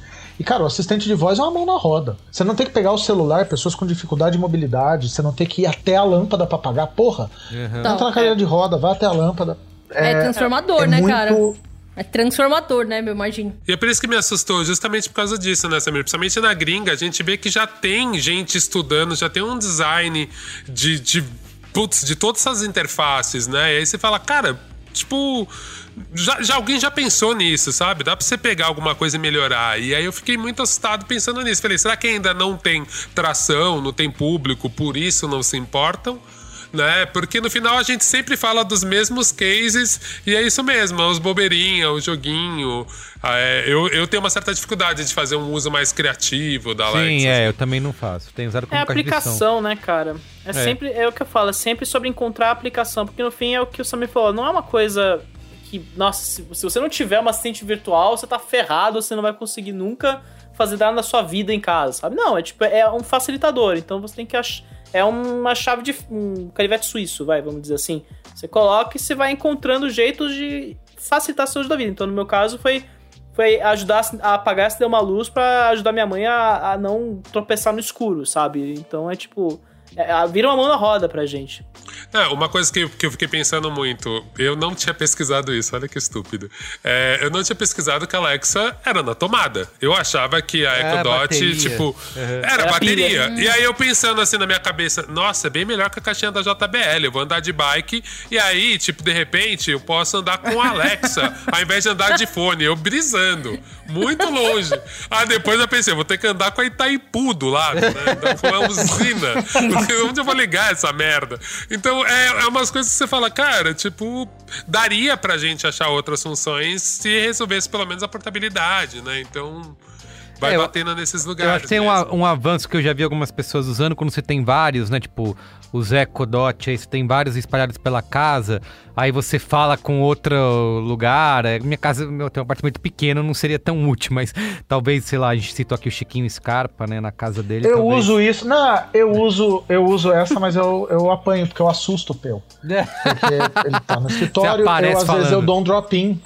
Ah. Não, porque tem a história do drop-in que você usa como interfone. Aham. E aí, porra, é um puta susto. Você não espera. Aí, a não ser que você tá ouvindo alguma coisa, ela dá um fade out. E aí tem um negócio que, voltando de novo ao tema de como a Amazon. E, e aí a gente vai para um tema que vocês são melhores que eu, que é propaganda, marketing, publicidade. Anitta na Alexa. Propagandeia-se mais. É isso. Ah, é o dia que a porra da Anitta me acorda. Você dá 18 bom dia pra setembro. Alexa Ah, e é ela vem. verdade. Oi, gente. Boa tarde. Eu, tipo. É, é, isso é mais alardeado como um puta negócio, e pra mim não é um puta negócio. É, as funções da Alexa igual as piadinhas. Putz, é muito ruim. Mas é o que vale, é o que, é o que gera clique, é o que gera é, engajamento, é a piadinha, chamar influenciador pra fazer piadinha personalizada. Então, tipo, conte uma piada do Merigo, aí o Merigo vem e conta uma piada. é, a gente a gente fica meio refém dessa retroalimentação da coisa. A- o marketing fala que tem bilhões de funções e a gente tem os números bizarros, que é tipo, cento e não sei quantas mil skills. Cara, a gente usa quatro. Isso. Alarme. vamos. Timer. Tudo usa, É, Isso, Não, timer, toda é semana verdade. tem aque- aquele e-mail com olha só que você pode usar agora na, na, Exato. na, na Alexa. Aí você fica tipo, não vou usar E isso. grandes dia a funções dia. como dar nome pro timer. Se você falar assim, dá um timer de tanto para tal coisa. Ela lembra que é para tal coisa. Eu acho isso maravilhoso e propagandei um pouco. E eu volto pro Google, que é o, o outro mais universal, assim, menos fechado no. Cara, eles desistiram de anunciar coisa, né? De, de anunciar função. Porque não tem grandes maravilhas. É, então eu acho que tem um pouco disso, da gente tá querendo muito usar, só porque tá todo mundo falando que tem que querer muito usar. Tem uma questão que o, até o Olga citou sobre o uso no próprio celular, né? Porque eu ainda, pessoalmente, não consegui é, é, desvencilhar, né? A existência de um assistente de voz do aparelho físico, do hardware. Eu esqueço que funciona no meu celular. Então eu tava... A Alexa é o PS5, né? Tipo, É, tá lá, né? Isso, Não tá é- lá, exatamente. É um aparelho lá em casa, né? Eu esqueço que eu posso pedir. E eu tenho um iPhone, poderia pedir pra Siri e tal. Essa semana mesmo eu tava, eu fui buscar meus filhos na escola, eles pediram uma música, eu tava dirigindo. Eu falei, ah, não dá pra eu botar uma música porque eu tô dirigindo, né? Aí eu falei, pô, mas tem assistente, né? Vamos tentar, vou pedir, pedir pra Siri, Siri, toque, não sei o que. Não funcionou, né? Ela não conseguiu encontrar música. É. Nunca funciona. Não funcionou. Nossa, mas isso. eu fiquei, cara, se- eu, pode, eu tenho um aplicativo da Alexa que tava desabilitado de ler a minha a, a voz, mas eu posso habilitar Sim. e começar a usar a Alexa do jeito que eu uso em casa, que em casa é isso que o Samir falou, é caixa de música. Então, a Alexa toca tal coisa, ela vai tocar música, eu posso fazer isso com o celular no carro, né? Mas eu ainda tenho essa dificuldade de é, entender o assistente de voz como um ente separado do, É, do hardware que tá em casa. E eu acho, cara, que isso é mal de. Da nossa. Tipo, a gente não é nativo dessa parada. Sim, Tá sim. ligado? Sim. É, é um esforço, né, pra gente incorporar essa, essa, esse jeito de, de interface com máquina. Não é natural pra gente, não é intuitivo. é- apesar de ser uma comunicação que agora tá chegando num, num processo que é, tipo, bem natural, né? De você falar e ser entendido rapidamente. Isso. A gente simplesmente não tá habituado, tipo, a falar Não. com uma máquina pra pedir coisa Exato. no nosso cotidiano. Tem essa estranheza. Quando chegou a Alexa em casa, eu ficava meio assim, eu olhava pro lado pra ver se não tinha ninguém, É. sabe? Pra não ter o. Que nem- Não, não fazer Cara, papel ó, de ridículo. A, a Joana, que, que faz faxina aqui em casa, quando ela veio pela primeira vez depois que eu tinha comprado a Alexa, ela não queria falar pra Alexa acender a luz e não dava pra ela acender a luz no interruptor do quarto, porque tava o guarda na frente. E ela não queria falar com a Alexa, Lógico. porque ela se sentia idiota de falar. E eu, tipo, eu entendo ela. E aí foi muito engraçado, porque não sei o que, que aconteceu, mas Assim, sei lá, faz umas duas semanas que eu ouvi ela super natural entrando no quarto e falando pra Alexa acender a luz do quarto, de boa, tá ligado? Isso, Ela depois você se habitua, né? Quando você se habitua, muda realmente a sua relação com o... Não, a- agora, agora assim, não estão todas as luzes de casa smart. Então, às vezes eu entro no banheiro, paro três segundos e penso, eu peço ou eu acendo? Porque não tem. Então agora, vários lugares que eu entro de casa, eu fico com o dedinho parado no ar, assim, tipo, ah, não, aqui eu acendo. É. Como que funciona? Ô Samir, a questão, uma, uma das piadas que a gente sempre fez, né, em relação ao assistente de voz e ter algo te ouvindo dentro de casa em relação à privacidade, né? Essa preocupação, ela continua grande? Você acha que as pessoas já se é, habituaram, não estão mais nem aí? Porque o negócio, é, no fim das contas, é isso. É útil, então eu vou, eu vou usar. Não importa se eu tô sendo vigiado ou não. Isso é uma paranoia nossa? Não é uma paranoia, quem se importa de verdade não tem. Ponto. Tá. É isso. Quem se O Yasuda importa, falou que não ia participar refala. hoje porque ele não teria de jeito nenhum. Não, e a Sura se vê uma Alexa, eu acho que ele, ele, ele quebra com um Isso, tá- crucifixo tá- o negócio ali, a porrada. E eu tendo a achar, eu tendo a achar cada vez mais que ele tá corretíssimo. E ele deveria jogar água benta antes pra ver se queimava. Antes de bater com a É, cruz. então. Não, é- é- e, o, e o crucifixo dele ainda é rutado, só pra garantir, entendeu? Então, e aí vem uma questão. Se- quem se importa, tenho amigos ativistas, tenho amigos é, extremamente engajados no tema de, de ativismo digital ou de ativismo de outras áreas, mas que rejeitam. É, e aí são pessoas que estão preocupadas de fato com segurança de informação que tem no celular, é, não usam qualquer aparelho, não usam qualquer servidor para e-mail. Sim, usam É- Proton é um Mail. outro tema. Proton Mail, é, também, vamos falar. Proton Mail, que todo mundo conhece, mas tem, tem coisa mais, mais sofisticada para isso. E na verdade é- parece menos sofisticada, porque é tudo rudimentar, porque você não vai se preocupar com, com design. Mas a gente, né, nós, pessoas físicas que não estão ligadas a questões políticas sensíveis, a militância, a grandes causas, a gente pode se dar o luxo de abrir mão da privacidade em troca e da segurança pessoal, porque privacidade é segurança, para receber é, o melhor Previsão do tempo. é, leque, é, um É. melhor leque de, de produtos no nosso e-mail e e de descontos na nossa, no nosso carrinho da Amazon. Tem gente que não tem eu esse acho luxo. que concordo contigo. Tipo, se eu não concordasse, eu não teria a Alexa aqui. É, mas eu acho que é sempre bom lembrar as pessoas que a gente tá fazendo uma escolha que pode ter consequências. E que eu ela é de ver uma inconsciente. matéria. A gente não tem escolha. Ela, né? é, ela é inconsciente. Não vem, não vem com. Não é um disclaimer. é, isso. é, não vem um papelzinho na, com, a, com, a, com o Ecodot que te lembra do risco que você corre ao entregar tanta informação para uma única empresa. Apesar dessa ser uma empresa privada. É, eu tava lendo agora, essa é uma matéria no Intercept gringo, falando que o Talibã tá em posse de equipamentos de Exato. reconhecimento facial do governo americano nesse momento. E que eles podem usar essa tanto o hardware quanto o software, que eles acabaram pegando pra eles, né, na, na retomada do poder, pra fazer reconhecimento facial de, de cidadãos afegãos que contribuíram de alguma forma, né, né, ao longo desses, desses anos aí, 20 anos, com, com a, a instalação do, do governo americano lá, do governo de transição americano, que é, é, um, é um puta foco de. a- O motivo pelo qual os afegãos. Né, um dos motivos pelo- pelos quais a gente viu aquelas imagens super aterrorizantes de afegãos desesperados pra sair do país é porque muita gente participou de alguma forma contribuindo pra implementação né, do, do, do governo de transição americano lá. Teve próximo, trabalhou com o americano e aí esses caras galera tá tipo, fudida, né? Porque. Então, assim, é, é um exemplo muito claro. Tudo bem que a gente tá falando de tecnologia de serviço governamental, mas é muito claro de inteligência artificial sofisticada, caindo nas mãos erradas e assim, tragédia.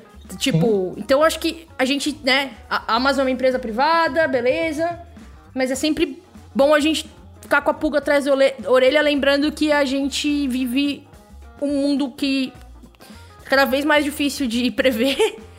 E a gente vive um- num país que tem um governo que, se pudesse, seria. Sim, tão estavam tentando se contratar, Se pudesse inclusive. botar a mão nesses dados. Ah, Exato. Tipo, colocaria, tá ligado? Exatamente. Mas, gente, assim, aquela questão que é, a gente entende que os assistentes de voz têm dentro de casa, que é é, tá sempre ouvindo, né? Porque ele precisa, inclusive, reconhecer a sua palavra de ativação, né? Para poder funcionar. Isso não é diferente de estar tá gravando, né? De estar tá sempre gravando? Não tem uma, uma, uma questão aí que a gente pode considerar? Quem garante? É. Minha questão é sempre essa. É, é que, nem, é que nem. Você confia, É amigo? que nem o Nest Audio aqui. O Nest Audio tem esse, esse botão aqui nas costinhas dele que é tipo, ah, você pode desligar os microfones e ele para de te ouvir. Isso. E é isso. muito. é- assim como o arquivo X tem o I want to believe, é tipo, você quer se enganar ao desligar o É. botão, falar assim, I want to be fooled here, sabe? Não tem. Mas não tem nenhuma garantia Tem que eles um- eles estão realmente quebrando o microfone aqui para não escutar você, sabe? Tem uma função na Alexa pra fazer a mesma coisa. Se não me engano. Tem uma Tem, você função pra. Só que é no- Isso. É, você tem como fazer isso. E o Echo Show tem um negócio de desligar a câmera, né? Que você Tem, coloca um você filtro, você coloca você um bloqueio câmera, na frente é. da câmera. Tá doido. É que eu sempre penso nisso, assim, cara, onde que esses caras vão guardar, tipo, o meu papo de ontem sobre quando eu perdi o truco em 85, sabe? Tipo assim, por isso que às vezes eu fico meio. Cara, Na AWS. mas é muito, né? São tipo 500. Na AWS. Os caras AWS, os caras são donos da AWS. Um, dois. Se eles quiserem, eles desenvolvem tecnologia pra comprimir isso em, em metadado. E eles só vão buscar as coisas Já que eles tem. têm interesse, tipo. Exato. Não é tão assim. Eu entendo o que você tá falando, Olga, mas. Transcreve, acho que- joga pra texto, você não precisa nem do áudio. Isso. Exato. Eu não acho que esse E é o aí vem uma questão que é, isso não vira nem texto, isso pode virar tag. Tag truco, Isso. tag faculdade, tag... É, É, os caras e- salvam em metadados. Salva em metadado associado com o teu nome. Mas nem isso. Espaço, espaço não, não, não é um Eu grande não sei, problema gente. Eu, eu, eu sempre penso, eu sempre penso nisso. E aí eu penso na investigação, aí eu penso na investigação da Marielle, que os caras perderam um pendrive. Sabe, é tipo, é que é isso que eu falo que do Brasil é bizarro, entendeu? A gente fica assim, caralho, os caras estão nos ouvindo. E aí você fala, velho, perderam um pendrive com gravações de câmera.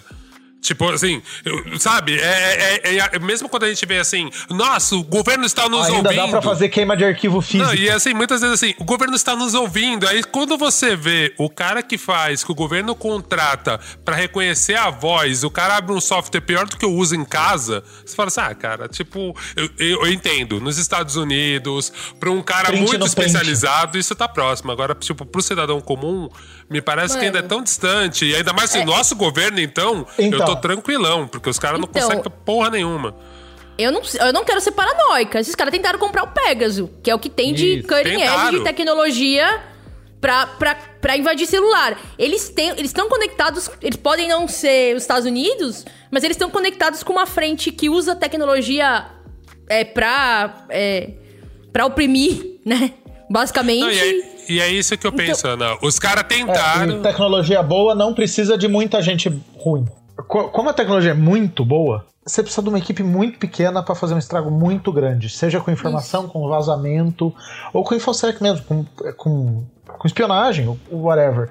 Mas eu relaxo um pouco, e relaxo muito, muito por isso, que é tipo, ah, vai isso aqui é, ah, foda-se, vai- tá X, não vão conseguir meus dados na Amazon, não tem nada para esconder, esse papo horrível que a gente acaba fazendo e, e falando, Sim. mas essa questão do ainda é arcaico, ainda é ruim, é até a hora de não ser mais. Eu, eu penso muito na virada do digital, em que você conseguia queimar arquivo de verdade. Quanto prédio público não pegava fogo Uhum. nos anos 90, 80?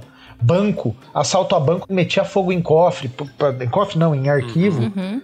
porque sumia sua dívida. Onde está a sua nota fiscal? Onde está sonho, Fumaça. Brasil! Hoje é um pouquinho mais difícil. Tem, tem um período de transição ali em que a galera não entendeu que não adiantava botar fogo no arquivo, tinha um lastro digital. A gente tá fazendo hoje é criando um rastro que vai ficar para daqui a 20 anos. Tem muita coisa que se perde, é, mas tem muita coisa que vai ficar indelével Exato. em algum lugar. É, e isso é, é importante. É, Eu discuto muito a questão do- da legalização do aborto, que é pessoas que tratam da legalização do aborto, tratam da militância pró-aborto para mulheres, ou que facilitam o aborto para mulheres hoje que não querem levar. Essas pessoas podem ser processadas daqui a alguns anos sobre algo que vão pegar no WhatsApp delas. E eu falo, gente, é, não é o tipo de militância, e aí várias outras, é, que deva ser tratada de uma maneira tranquila. Você troca um zap, manda dois SMS e resolve. Tem questões sensíveis que, que envolvem é, lei e, e principalmente legislação, né? Lei Sim. que fica o rastro. E aí, hoje eles podem estar cagando, amanhã depois vai aparecer alguém que não tá. E vai puxar a ficha. Vai falar, Ah, ah, teve- bonito. 2013 eu tava lá metendo Isso. na... É, teve um caso que foi de assassinato, né, nos Estados Unidos em 2016, que a polícia encontrou que tinha é, a Amazon Echo conectado em dispositivos da casa e eles tentaram obter junto da, da Amazon os registros de gravação que tinham de uso ali no dispositivo para a investigação desse crime. É, é, a a Amazon disse que não divulgou nada, que não revelou informações, Não. né? E também a gente não sabe o que a polícia ia conseguir Google fazer. não entrega também. É, o Google Não, não é, entrega as questões do Google É, o Maps. Facebook não vende seus dados pra pra publicidade. É, no Exato, caso do o Roberto problema- Jefferson agora, né? Rastrearam ele, né? É porque ele. É, a, a É, mas, É, gente, a aí gente é tem que diferente, pensar é o seguinte. A gente tem que pensar uma coisa, tá? É, que vocês não estão levando em conta. A comodidade de apagar uma luz da sua cama sem precisar É, levantar. vale tudo, né? Vale todo- Vale todo esse risco. Vale todo Porque esse risco. Tem tá? outro risco aqui que não é só a própria empresa estar gravando as nossas conversas, mas é, também dá para colocar aí, sei lá, é, é, possibilidade de, de hackear, de- sei lá, você tem um dispositivo na sua casa, é, outros, né, terceiros podem através dessa, do seu dispositivo estar lá conectado o tempo inteiro. É, a gente vai precisar de um assistente de voz impresso, né? Talvez. para poder arrumar Um esse. assistente de. um assistente de notas impressas. É uma preocupação grande das empresas, é uma preocupação grande das empresas de falar em criptografia, principalmente porque controla-se trava Sim, também. segurando. De, Tranca é, de garagem, casa, exato, porta de casa. Então, A, a Amazon tá com esse negócio agora, né? Eles estão com É. metade, mais metade do- das chaves mestras de um monte de casa nos Estados Unidos pra entregar coisa. Foda-se, eu posso abrir sua, a sua porta de casa e deixar elas comendo e ir embora.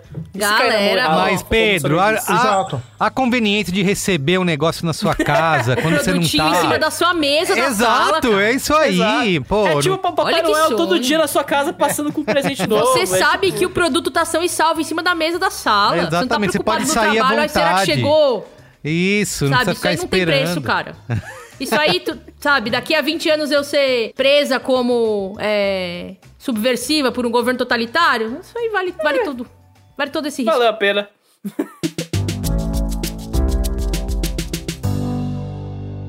Além da segurança, tem um outro ponto que é a precisão, né? A gente já comentou um pouco aqui sobre isso, mas é, é, a gente vê essas falhas são constantes, né? De, do assistente não, não entender o que, que a gente tá falando. Tem diferença, por exemplo, de é, pessoas na mesma casa, tem pessoas, por diferença de sotaque, né? De regiões do Brasil. Então, é, a, a inteligência artificial tem que ser capaz de entender isso. Inclusive, eu queria configurar um modo em casa da Alexa poder entender quando é uma criança pedindo é, para tocar alguma coisa, né? E ela entender, não, sei lá, não abra YouTube aleatoriamente, né? Abra só YouTube Kids, não sei. Não, não É. faça compras em nome da Isso, não família. faça né? compras, né? Então, é, é, Aquela piada velha, né? sim. tem esse tipo de diferença, né? de- Da precisão do que você pede. Não ter... Eu já passei por várias vezes isso de pedir uma coisa pra Alexa, ela não entende, eu tento. re- Eu, eu vou repetir umas duas, três vezes, depois falar, ah, não dane-se, vai, eu vou pegar aqui o celular, que vai ser mais rápido do que isso. Ou as Exato. crianças pedem pra tocar uma música, sei lá, toque Michael Jackson, ela toca, sei lá. é, é, Neguinho da Beija-Flor. e aí elas ficam se olhando. O que aconteceu aqui que ela não entendeu? É, então tem essa, essa melhoria para ser feita ainda, né? É, é, é gritante a diferença de um tempo pra cá. É, melhorou muito. Inclusive, agora você manda trocar de usuário. Aqui em casa a gente fala, Alexa, troca a sua troca de conta. Ah, tem Aí Ela isso, fala é. agora usando como Samir Salim.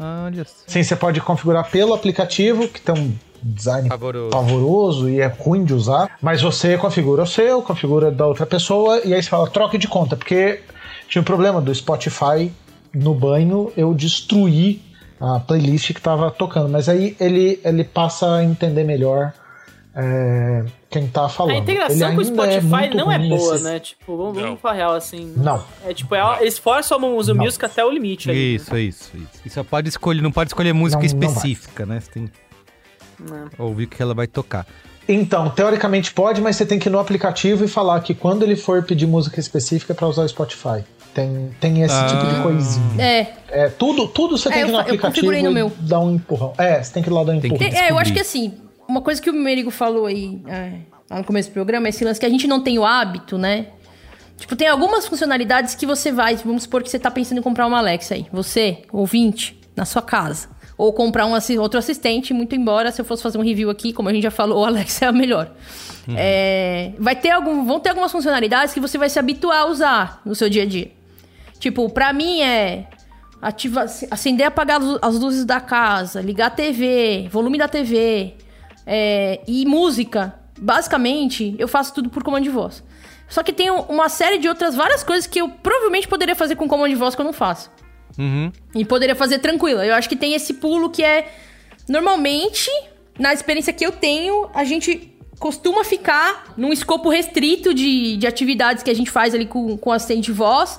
Justamente porque é isso, a gente não é nativo. Agora, os, o- os filhos do Merigo, por exemplo, talvez fiquem, sejam adultos que tenham uma familiaridade muito maior e que não vão ter esse tipo de trava que a gente não consegue pensar fora da caixa, né? A gente tem que ler Sim, a o que lista que de eu posso- comandos o que, que eu posso fazer? Sim. Entendeu? E eles talvez não Caçar. tenham isso, tá ligado? Aliás, Pegar o não manual, vão ter né? isso, certamente.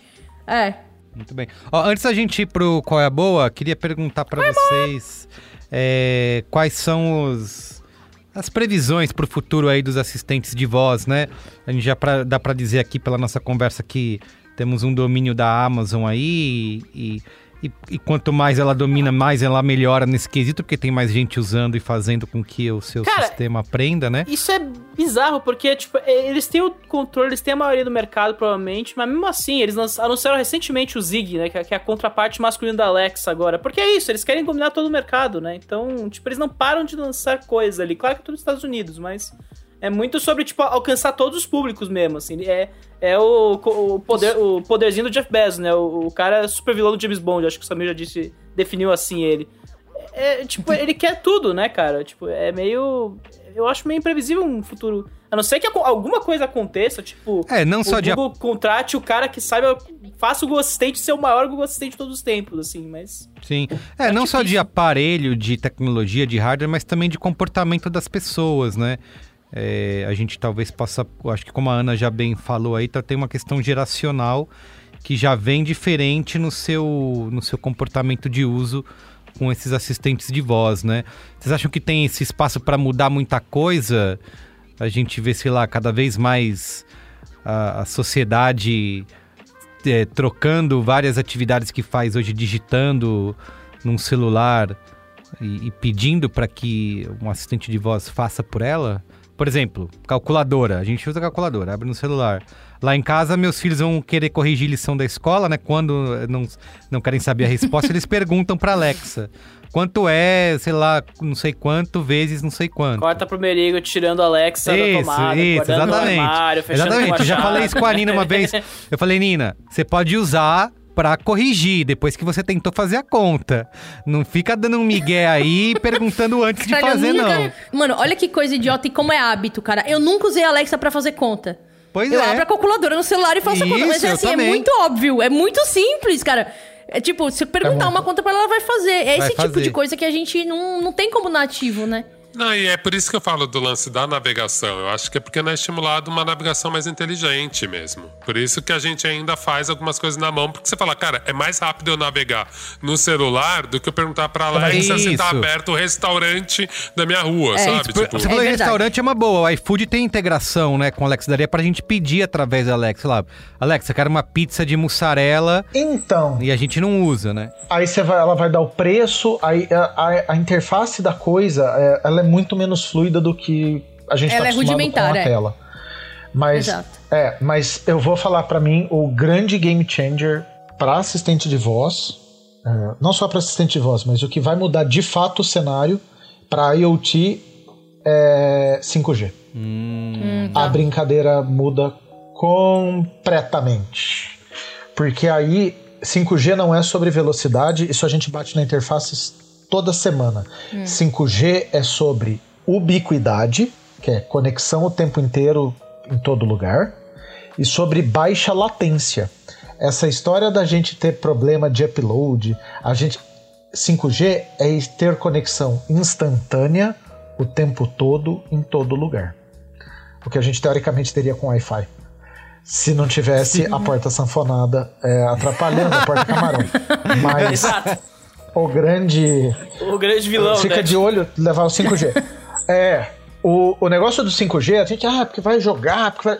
Meu amigo, a história do 5G é a tua pulseira vai estar conectada do mesmo jeito que a tua máquina de lavar louça, do que a tua máquina de lavar roupa. Ela vai precisar de um chipzinho ali só Internet vai of funcionar. Things. É a famosa internet das coisas. E vai Muito ser das bem. coisas mesmo. O que vai ser útil, porque hoje tudo tá meio integrado num sistemas. A a Samsung tem o Smart Things dela, que não é não tão smart, não tem muitas things. É, Você tem a LG integrando as coisas com a Amazon. Você tem umas tentativas boas. As TVs estão integrando com o Google Now e Amazon. Mas o grande lance é que você não vai precisar do teu Wi-Fi funcionando. Meu amigo, ela vai ter um chip ali, você vai, ela vai estar conectada. E a conexão vai ser, teoricamente, barateada a ponto de tudo estar conectado o tempo inteiro. Então, a integração com a Alexa, ou com o Google, ou com o que vier, ou com esse sistema, já há um sistema de padronagem de comunicação entre dispositivos de internet das coisas, que está sendo homologado e está passando que tudo vai falar com tudo. Isso só vai ser possível com o 5G. Vai acabar o problema da positivo ter lambança. A lâmpada não vai precisar falar com o servidor para falar com lá embaixo. A lâmpada vai falar direto com o celular. Você vai, você vai diminuir latência, vai facilitar. Mas isso depende de duas coisas maravilhosas, que são investimento e legislação, que a gente pode né, abrir para outro programa e a gente vai é agora programa. discutir isso. É toda uma Encerra outra. esse- Exatamente, num programa chatíssimo e modorrento em que O- vai dar o merda. Samir, o Samir enche a gente de esperança. Eu comecei a ver um futuro Isso, bonito. exatamente. Falei, É. pô, a internet are das coisas world. pode ter sentido. E We aí já vem com essa, É. já, né? E aí? Ah, 5G. E aí, por que, que a discussão do 5G é problemática? Porque é isso, ninguém sabe do que tá falando e tá todo mundo cuspindo buzzword quando fala com o público. E pra dentro é lobby a rodo. Saquei. Ô, ô Samir, eu tenho uma dúvida. Eu tomei duas doses. Vou tomar a segunda dose da Pfizer, né? Aí eu já fico apta a me conectar via internet das coisas com o meu chip 5G. Então, a- o, o chip da Pfizer é padrão. Como é que chama? Como é que era? Pau M. É, e AstraZeneca NTSC. Não, não, não dá, dá problema, fica igual a porta camarão. Incompatibilidade. o, va- Tá, o sinal vai passar por você e vai desviar. Você vai ser o triângulo das bermudas do. Em, em conclusão, a porta caminhão aqui de casa tá destruindo a todos A os internet do virtuais e a planeta. 5G, é isso, Exatamente, tá troca a feito. porta. tá bom. Você imagina que você tá afetando vizinhos e não tá sabendo disso. É isso, exatamente. É, exatamente, cara.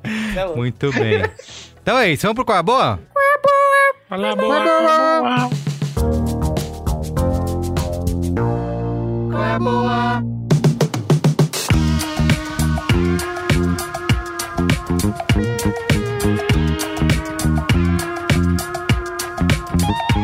Muito bem, quem quer começar qual é a boa aí? Deixa eu começar porque eu tenho três. Hoje tá Eita, recheado meu qual é a boa. Preula, vai lá, começa. Hoje O vai, arquivador galera. do Qual é a Boa vai no se ferrar, hein? Fantástico. Parabéns a quem arquiva essa merda. Nossa, agora não pode sugerir coisa legal. Porque, Não, ah, pode que sim, é. isso, destrasa. Eu, eu, eu não conheço o arquivador do Qual é a Boa, é isso que eu tô falando. Mas ele, Que ele- isso, ele- cara? Esse está Ele me odeia, ele me odeia. É. o primeiro Qual é a Boa de hoje é um Qual é a Boa que é um jabá. Eu faço pouco jabás aqui, mas esse é um jabá especial. Os ouvintes, eu não falo muito sobre isso, mas poucos ouvintes sabem, portanto, que hoje a minha atividade principal é ser uma das diretoras, diretora de conteúdo de uma empresa que chama Quid. A Quid é um laboratório de comunicação para causas sociais. Um dos projetos da Quid, que é um dos projetos mais legais da Quid, é um projeto educacional que é um curso para influenciadores e criadores de conteúdo navegarem o complexo mundo é, que a gente vive hoje, em que todas as discussões acabam desaguando em política. Caralho. Esse curso maravilhoso que a gente oferece gratuitamente para uma lista selecionada de influenciadores se chama Chora Morozov. Morozov. o Morozov, ele é um cientista russo que é um grande cético com é um, é um dos caras que foi, né, e é ainda muito cético com relação à internet. E a gente deu o nome de Chora Morozov pro curso porque a gente quer que Morozov esteja errado. A gente não quer que é, ele esteja certo sobre a internet ser a grande desgraça que vai afundar a gente. O, o, o curso se dedica a ensinar criadores de conteúdo ou assim, trocar sobre conceitos como democracia, é, como, como de fato funciona é, a administração de um país, no nosso caso, olhar para a história do Brasil de um outro ângulo. E, cara, eu, eu já fiz o curso, eu dou aula no curso, eu já fiz o curso com os outros professores também. É, a gente já fez, essa é a terceira turma, a gente já fez duas turmas. Todos os influenciadores, a gente já a gente tem, sei lá, no histórico a gente tem influenciador de 5 mil, de 5 mil seguidores e influenciador de 1 milhão de seguidores. Todo mundo ama muito o, o curso. É, é uma aula por semana, dura três meses e, de novo, é grátis. Você só precisa entrar em www.choramorozov.com. Morozov se escreve com Z de Zabumba e V de Valência, mudo no final. E lá você se inscreve para participar dessa seleção. Se você for selecionado, cara, você faz o curso é, que tem nomes incríveis como, né, como professores e que abre pra caramba a cabeça sobre como a gente que é eventualmente se, se coloca no lugar de formação de opinião e produz conteúdo pra internet pode navegar temas que parecem espinhosos, que a gente não quer às vezes se posicionar, se colocar, é, lidar com toda, toda a treta da, da cultura do cancelamento. É, é mega rico, assim, é muito legal. Então, você, produtor de conteúdo, criador de conteúdo, é, de qualquer maneira, sente que você poderia ter mais segurança para entender qual que é teu papel quando se trata desse tipo de discussão. E eu não tô falando de política institucional, não, tá? Não tô falando de. Ah, você tem que é, eu não, nunca vou. Você vai falar assim, cara, mas eu nunca vou falar no meu perfil se eu apoio um partido ou outro. Eu não tô falando disso. É lembrar que hoje a gente tá num contexto que as discussões todas acabam desaguando em política. E como navegar isso, saca? É, acesse choramorozov.com, inscreva-se e boa sorte. É, esse é o meu primeiro Qual é Boa. É um Qual é ótimo esse, vai. Eu achei também. Sadinha Qual é excelente. Foi abraço, mas porra. Qual é é, excelente. É, é show. Qual é excelente. Qual é a show de bola? Aí a segunda. Qual é boa? Hoje eu tenho, além do Chora Morozov, eu tenho um documentário e eu tenho um livro. O documentário é um documentário da Netflix, se chama Pray Away, e é um documentário que eu assisti essa semana.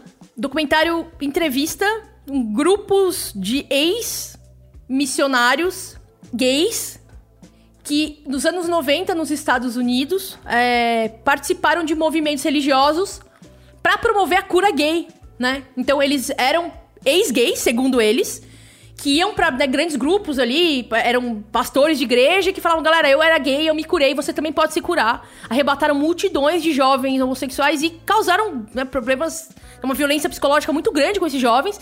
E em determinado momento se arrependeram. Então eles são ex-ex-gays. E eles se Caramba. arrependeram, né? Eles entenderam que o que eles fizeram não nada a ver, eles sabiam, eles entenderam que eles estavam se enganando, que não tem cura, e saíram desse jogo. E aí hoje eles falam pra esse documentário, dão, dão um depoimento pra esse documentário. É, é, é forte, assim, é muito importante de assistir. Principalmente porque a gente vê que nada do que tá acontecendo no Brasil hoje se criou do nada. A gente tá 20 minutos atrasado só nessa brincadeira, mas assim, foi replicado, copia e cola, os discursos, as narrativas, os argumentos, são exatamente os mesmos que eram usados nos anos 90 nos Estados Unidos. Também mostra como esses caras saíram do jogo porque amadureceram, se arrependeram do que fizeram, entenderam que, porra, cometeram uma grande violência, né, psicológica contra é, com muita gente, mas que eles saíram do jogo e não importa, porque os grandes think tanks conservadores e os grandes lobistas de grupos conservadores estão arregimentando outros jovens, entre aspas, ex-gays, que ainda não entenderam que não existe isso de cura gay, acham que eles estão curados e estão aí pregando o testemunho deles pra convencer outros jovens que eles né, que existe uma cura gay. É é um puta documentário legal, ele é super didático, assim.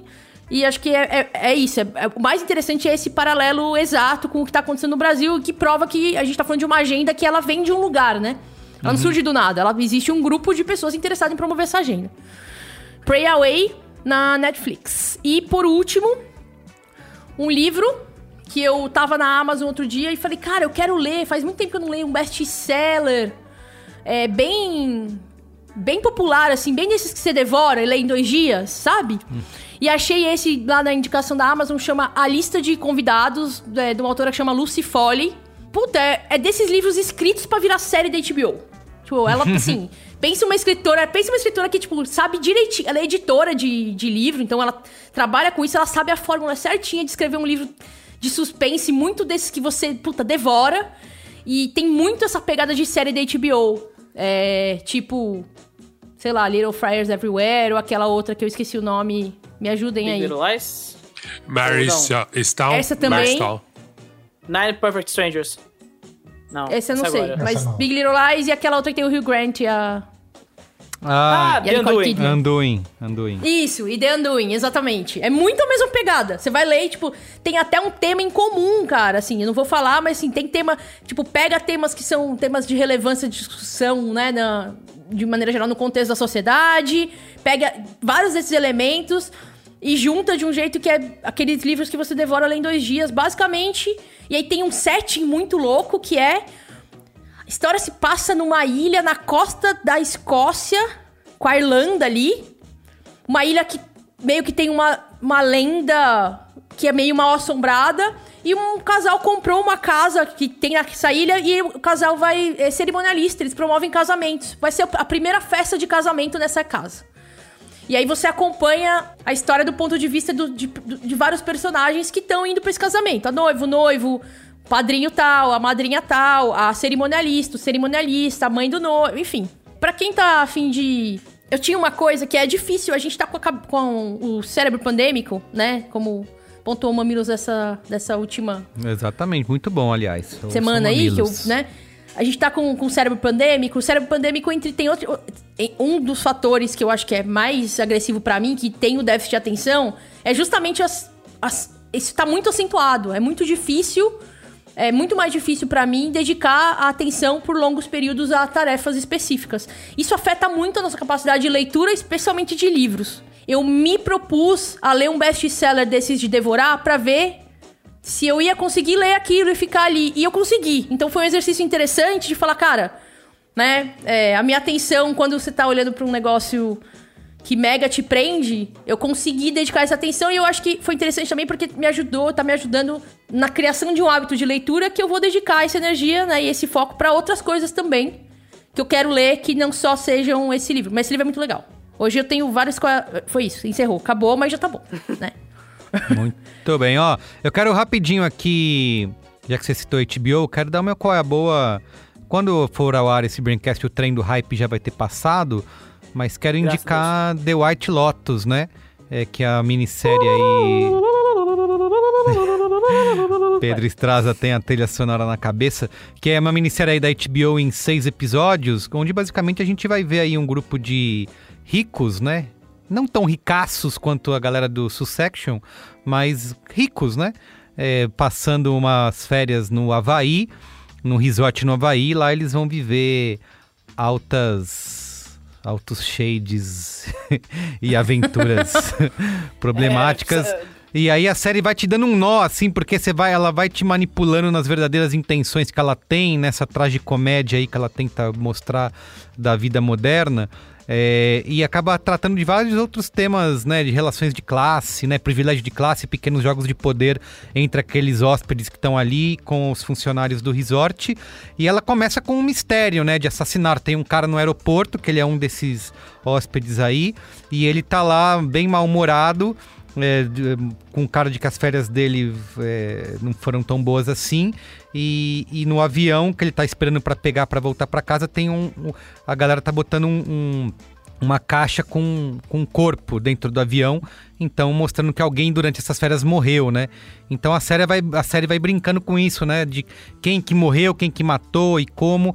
E na verdade nem é tanto isso que importa, né? Apesar de a maneira como eles, se fe- eles fecham isso no episódio final é, é legal, assim, é muito. é- é- é- eles fecham de maneira muito bem amarrada esses seis episódios.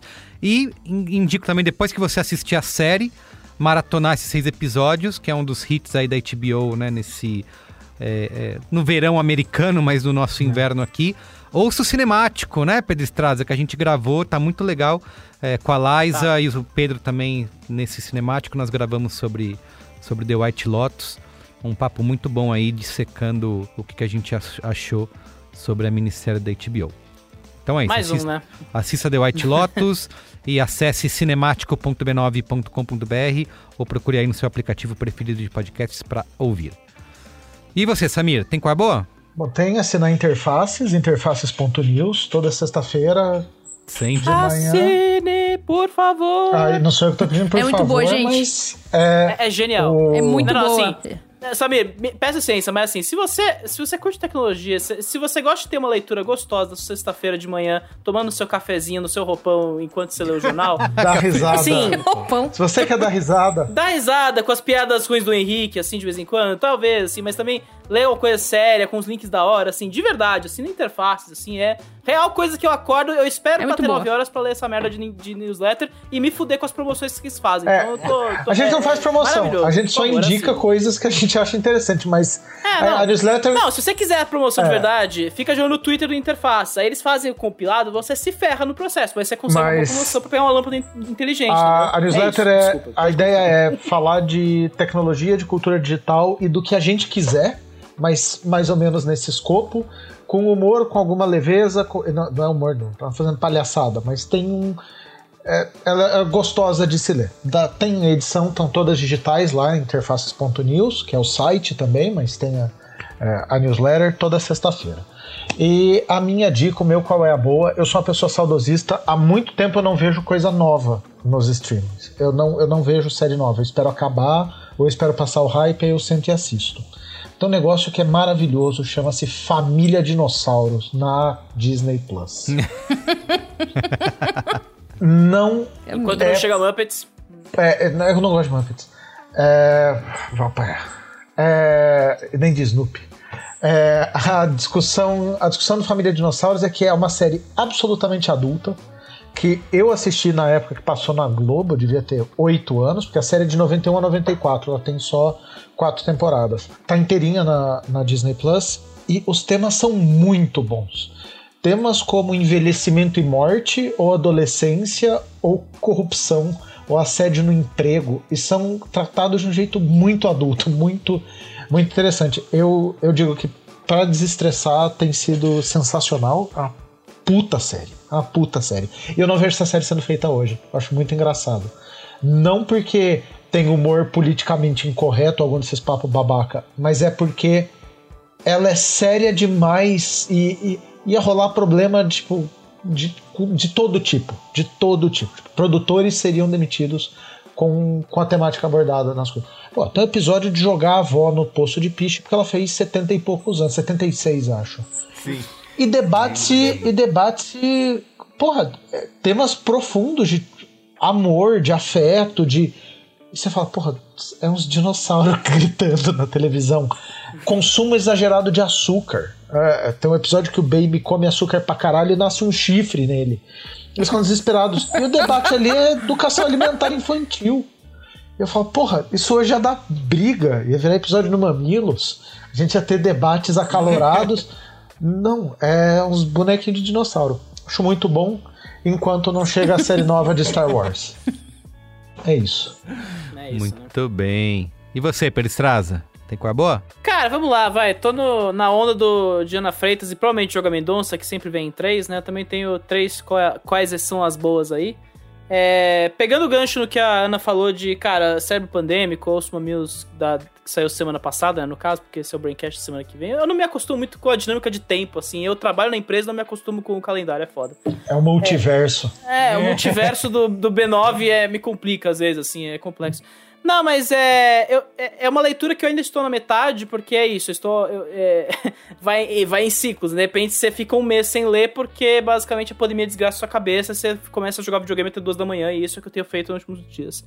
Mas. é, eu- eu- como, né, cinéfilo sujo e etc., eu tenho que falar do livro de Quentin Tarantino aí que saiu recentemente, chamado Era uma Vez em Hollywood, a novelização do filme aí, que que é muito boa, cara, assim, é de verdade, não é, assim, eu sei que quando alguém fala em novelização, a primeira coisa que faz é o nariz torcer pra um lado e quando é Tarantino torce pro outro ainda, né? Que, né, essa pessoa fofa, né, que é o Tarantino, que tem problemas com certos termos racistas e, enfim, largar certos ossos que ele não consegue largar. Mas o livro, eu acho que ele, ele aprofunda uma, uma coisa que eu acho que torna o filme muito especial, que eu acho que o Hélio Flores, que é é twitteiro, já participou de cinemático, inclusive, ele definiu muito bem numa conversa em algum podcast que eu ouvi algum tempo atrás. Que é esse filme, quanto mais tempo você passa nele, com aqueles personagens, vivendo aqueles, a vida daqueles personagens, mais você não consegue sair dele, né? Então é muito um mergulho que você faz na vida daqueles três personagens, o Rick Dalton, o Cliff Booth e a, e a Sharon Tate, né? E o livro meio que é um aprofundamento disso, né? E tem várias. Ele dá várias coisas novas, né? Ele. ele é, a começar que ele revela, né? Ele confirma que o Cliff Booth matou a esposa, e isso não é um spoiler, porque é literalmente o segundo capítulo da, do, do livro, né? Ele confirma, falando assim, ele matou realmente a esposa. E é muito interessante, assim, ele vai, ele vai, ele vai se aprofundando. Dizem que o final é diferente do livro, né? Tanto que ele antecipa o final do, do filme é, no terceiro ou quarto capítulo para falar da história do Rick Booth depois daquele clímax que acontece, né? E é, é, é, muito, assim, é uma experiência muito louca, assim, né? Você realmente vai é, descobrindo mais sobre o mundo que o Tarantino construiu em cima da realidade dos anos 60 em Hollywood, como é, aquela, aquela indústria se forma e como aquela indústria era cruel com aqueles atores que viveram uma transição, né? O, o, o Rick Dalton, ele é um desses atores que tentou uma, um rumo de estrada dentro do sistema de estúdio, o sistema de estúdio se, desfaz, se desfez de, mais ou menos do jeito que a gente conhecia na virada dos anos 50 pro 60 e dos 60 pro 70, né? Tudo aquilo foi, foi se esfacelando e esses caras se perderam, porque eles não tinham o apoio dos estúdios. Então, acaba sendo muito interessante, é uma leitura muito gostosa, né? O Tarantino escreve. É, a gente sabe, né? A gente vê os filmes, a gente entende que o cara escreve bem pra caralho, né? E, e, e, ele realmente tem alguma coisa com, esse, com essa história que realmente torna a experiência muito especial. Então, considerando isso e o fato de que o livro tá numa oferta boa, se não me engano, tá 50 reais aí, e é um paper book, né? Como ele. ele eu acho que é o projeto editorial do, dos Estados Unidos que o cara falou assim: não, tem que ser em todo lugar, né? Um livrinho de pra ser ler em qualquer lugar, como o Rick, o Rick Dalton lê no set, lá naquela cena maravilhosa com a atriz Mirim, que ela tá lendo um livro gigantesco. Ele lê o paperbook de história pulp faroeste que ele tá lendo lá só para se divertir, né? Então, vale muito a pena, vá atrás. Eu acho que é, é uma leitura mais recomendo para você que amou o filme, mesmo você que talvez ache mais, fique indo e voltando com o filme, acho que re, reconfigura muita coisa que você viu com, com o filme ali. Inclusive, eu tenho vontade de rever o filme agora para ver como fica essa relação.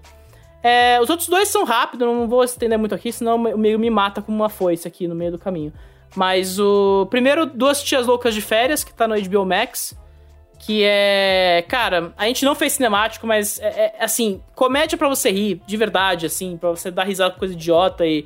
É, é, genial, assim, é um filme muito, muito, muito bem trabalhado. Faz tempo que eu não vejo uma comédia de estúdio americana que faz, faz isso muito bem, tá ligado? Kristen Wiig é maravilhosa, faz tudo direitinho ali. E tem uma cena do Jamie Dornan cantando com gaivotas na praia, que é realmente fora de qualquer perspectiva. E por último, é aí uma outra comédia aí francesa que está no MUBI, né? Que é o All Hands on Deck, do Guilherme Brock, acho que é assim que fala o nome dele. Inclusive, vários filmes do cara entraram no catálogo do MUBI aí. É um cara novo, não tem, acho que nem. Se, se ele tem 45 anos, eu vou ficar surpreso. Acho que ele tem algo na altura dos 39, 40. E o cara faz comédia de verão como ninguém, assim. Esse é o Hands All Deck, é tipo, acho que é um ápice genial, assim, pra uma carreira que promete pra cacete, assim. E é desses filmes que você realmente tem algo a mais ali. É, é, ele tem muita questão de lei do desejo e de relações humanas ali que realmente te tocam no coração, assim. Então vale muito a pena assistir o filme. E o filme tem uma hora e meia, gente, pelo amor de Deus, assim. Aproveita e, e se você assina o MUBI, o MUBI tá bem, né? Agora que corrigiu a plataforma, tá um preço o anual tá R$16,90 por mês aí. Eu acho que vale, vale a assinatura e vale a consideração se você tem como marcar. Então vai fundo. Muito vale bem. Muito a pena mesmo. Exato. Boa, Mendonça, finaliza aí. Bem, vou tentar ser breve. Tinha bastante coisa, mas eu não vou falar tudo isso. Guarda, é, bobo. Vou guardar, é. vou guardar, vou guardar. É que eu fiquei um tempo sem gravar. Bem, primeiro já vou começar com o jabá, já, esfregando o jabá na cara de vocês. Saiu agora Uhul. o livro Menos Marx, Mais Misses, O Liberalismo e a Nova Direita no Brasil, da Camila Rocha. Calma, pessoal, eu não tô louco. Justamente esse livro é para você know your enemy, para você conhecer seu inimigo, para você entender da onde veio isso. Porque eu acho que a gente discutindo política, né? Principalmente aqui no Braincast, que a gente só fala de política, é um inferno. eu gostava antes é... da gente falar de política, né? Era bom. Era bem melhor antes. Não, mas eu achei bem legal porque é isso. Não é um livro, apesar de ser um livro escrito por um professor, não é um livro exatamente acadêmico, mas é uma pesquisa séria pra gente sair desse lugar do achismo, né? De como chegamos aqui. Enfim, acho que é um livro bem legal. Saiu é. agora pela Todavia. Tive o prazer de fazer a arte da capa. Não botei nenhuma que bandeira lindo! do Brasil. Bonito né? demais ficou, ficou. Vocês não estão vendo, mas ficou muito bonito. Eu tô é, vendo fazendo que eu já abri edição... aqui o, na, na eu lojinha queria, do Jeff. me manda, editora, todavia. Eu queria falar uma coisa. Camila Rocha, além de ser uma das mais competentes e... É, uma das grandes pesquisadoras sobre bolsonarismo e extrema-direita no Brasil ela também é, é uma pessoa que tem um didatismo pra explicar anti-bolsonarismo. Anti-bolsonarismo, não. Bolsonarismo, assim, incrível.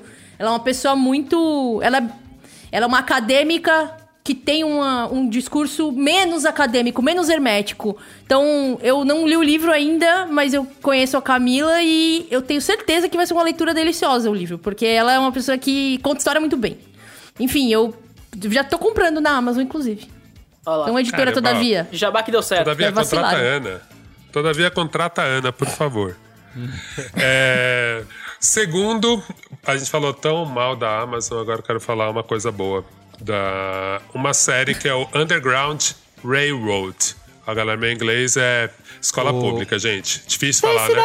Underground Railroad. Oga, não é falar mal, é só um, um- bullying corretivo aqui, né? Acho que Fala mal de empresa a bilionária Amazon tá é ouvindo, educativo. anotando tudo pra fazer melhorias. Exato, pra fazer melhor. Sou fã, É tô isso. comprando o livro na Amazon aqui, ó. Pronto, comprado. ó. Falando mal, mas aqui, É ó. isso. Não, na verdade eu queria, eu queria falar da Prime, né? Então, essa. Putz, eu achei essa série muito legal, muito interessante e eu tô achando que ela tá sendo pouco divulgada, assim, pela importância. É uma série feita pelo Barry Jenkins. Ela trata de um assunto que é. O primeiro, o primeiro episódio, principalmente, é bem pesado. Eles avisam.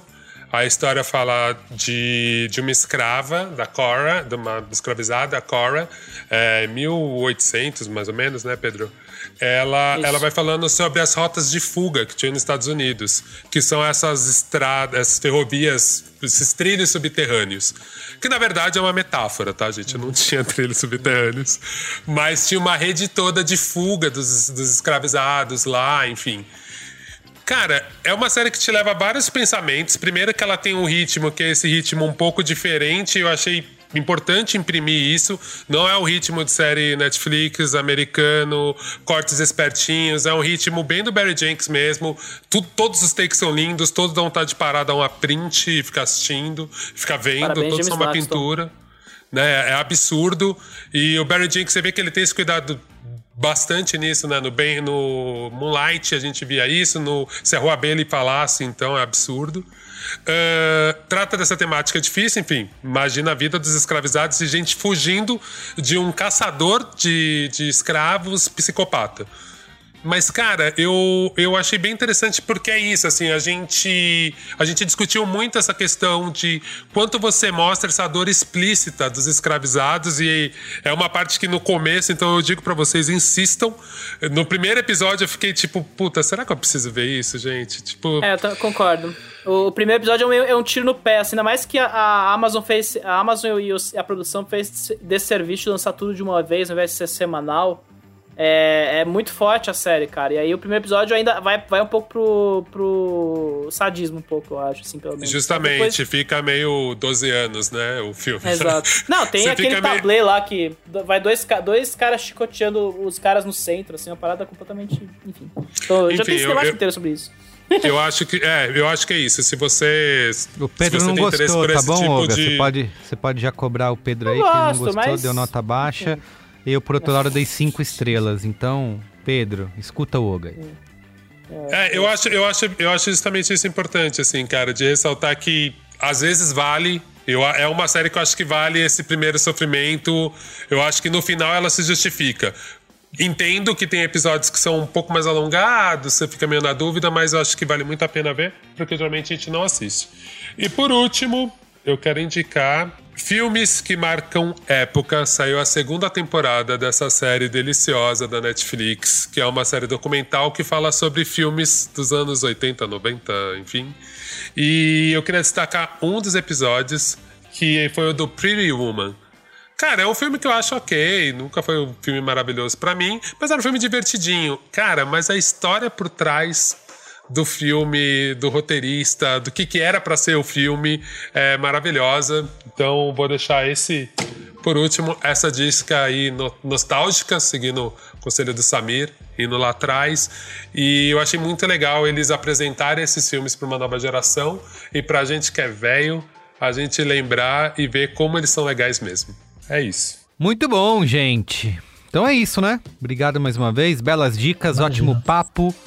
Vocês são demais. Obrigadão, gente. Obrigado, viu? Ouviu Beijo. aqui, Alex? Até Tudo mais. certo, hein? Valeu, querido. Tchau, Valeu, gente. Tchau, tchau. Até a Alexa. próxima. Desligar a gravação. Editar o programa. Publicar o programa. Isso, tudo prontinho. Fazer a capa. Tchau.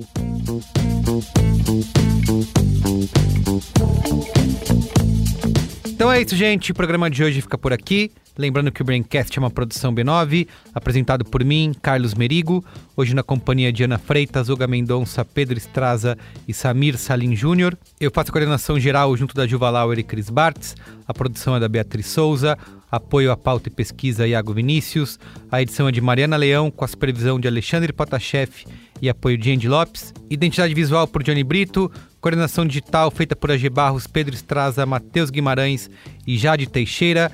Atendimento e comercialização, Raquel Casmala, Camila Maza, Luzi Santana, Grace Guimarães e Thelma Zenaro. A comercialização exclusiva é da Globo. Valeu, gente. Tchau.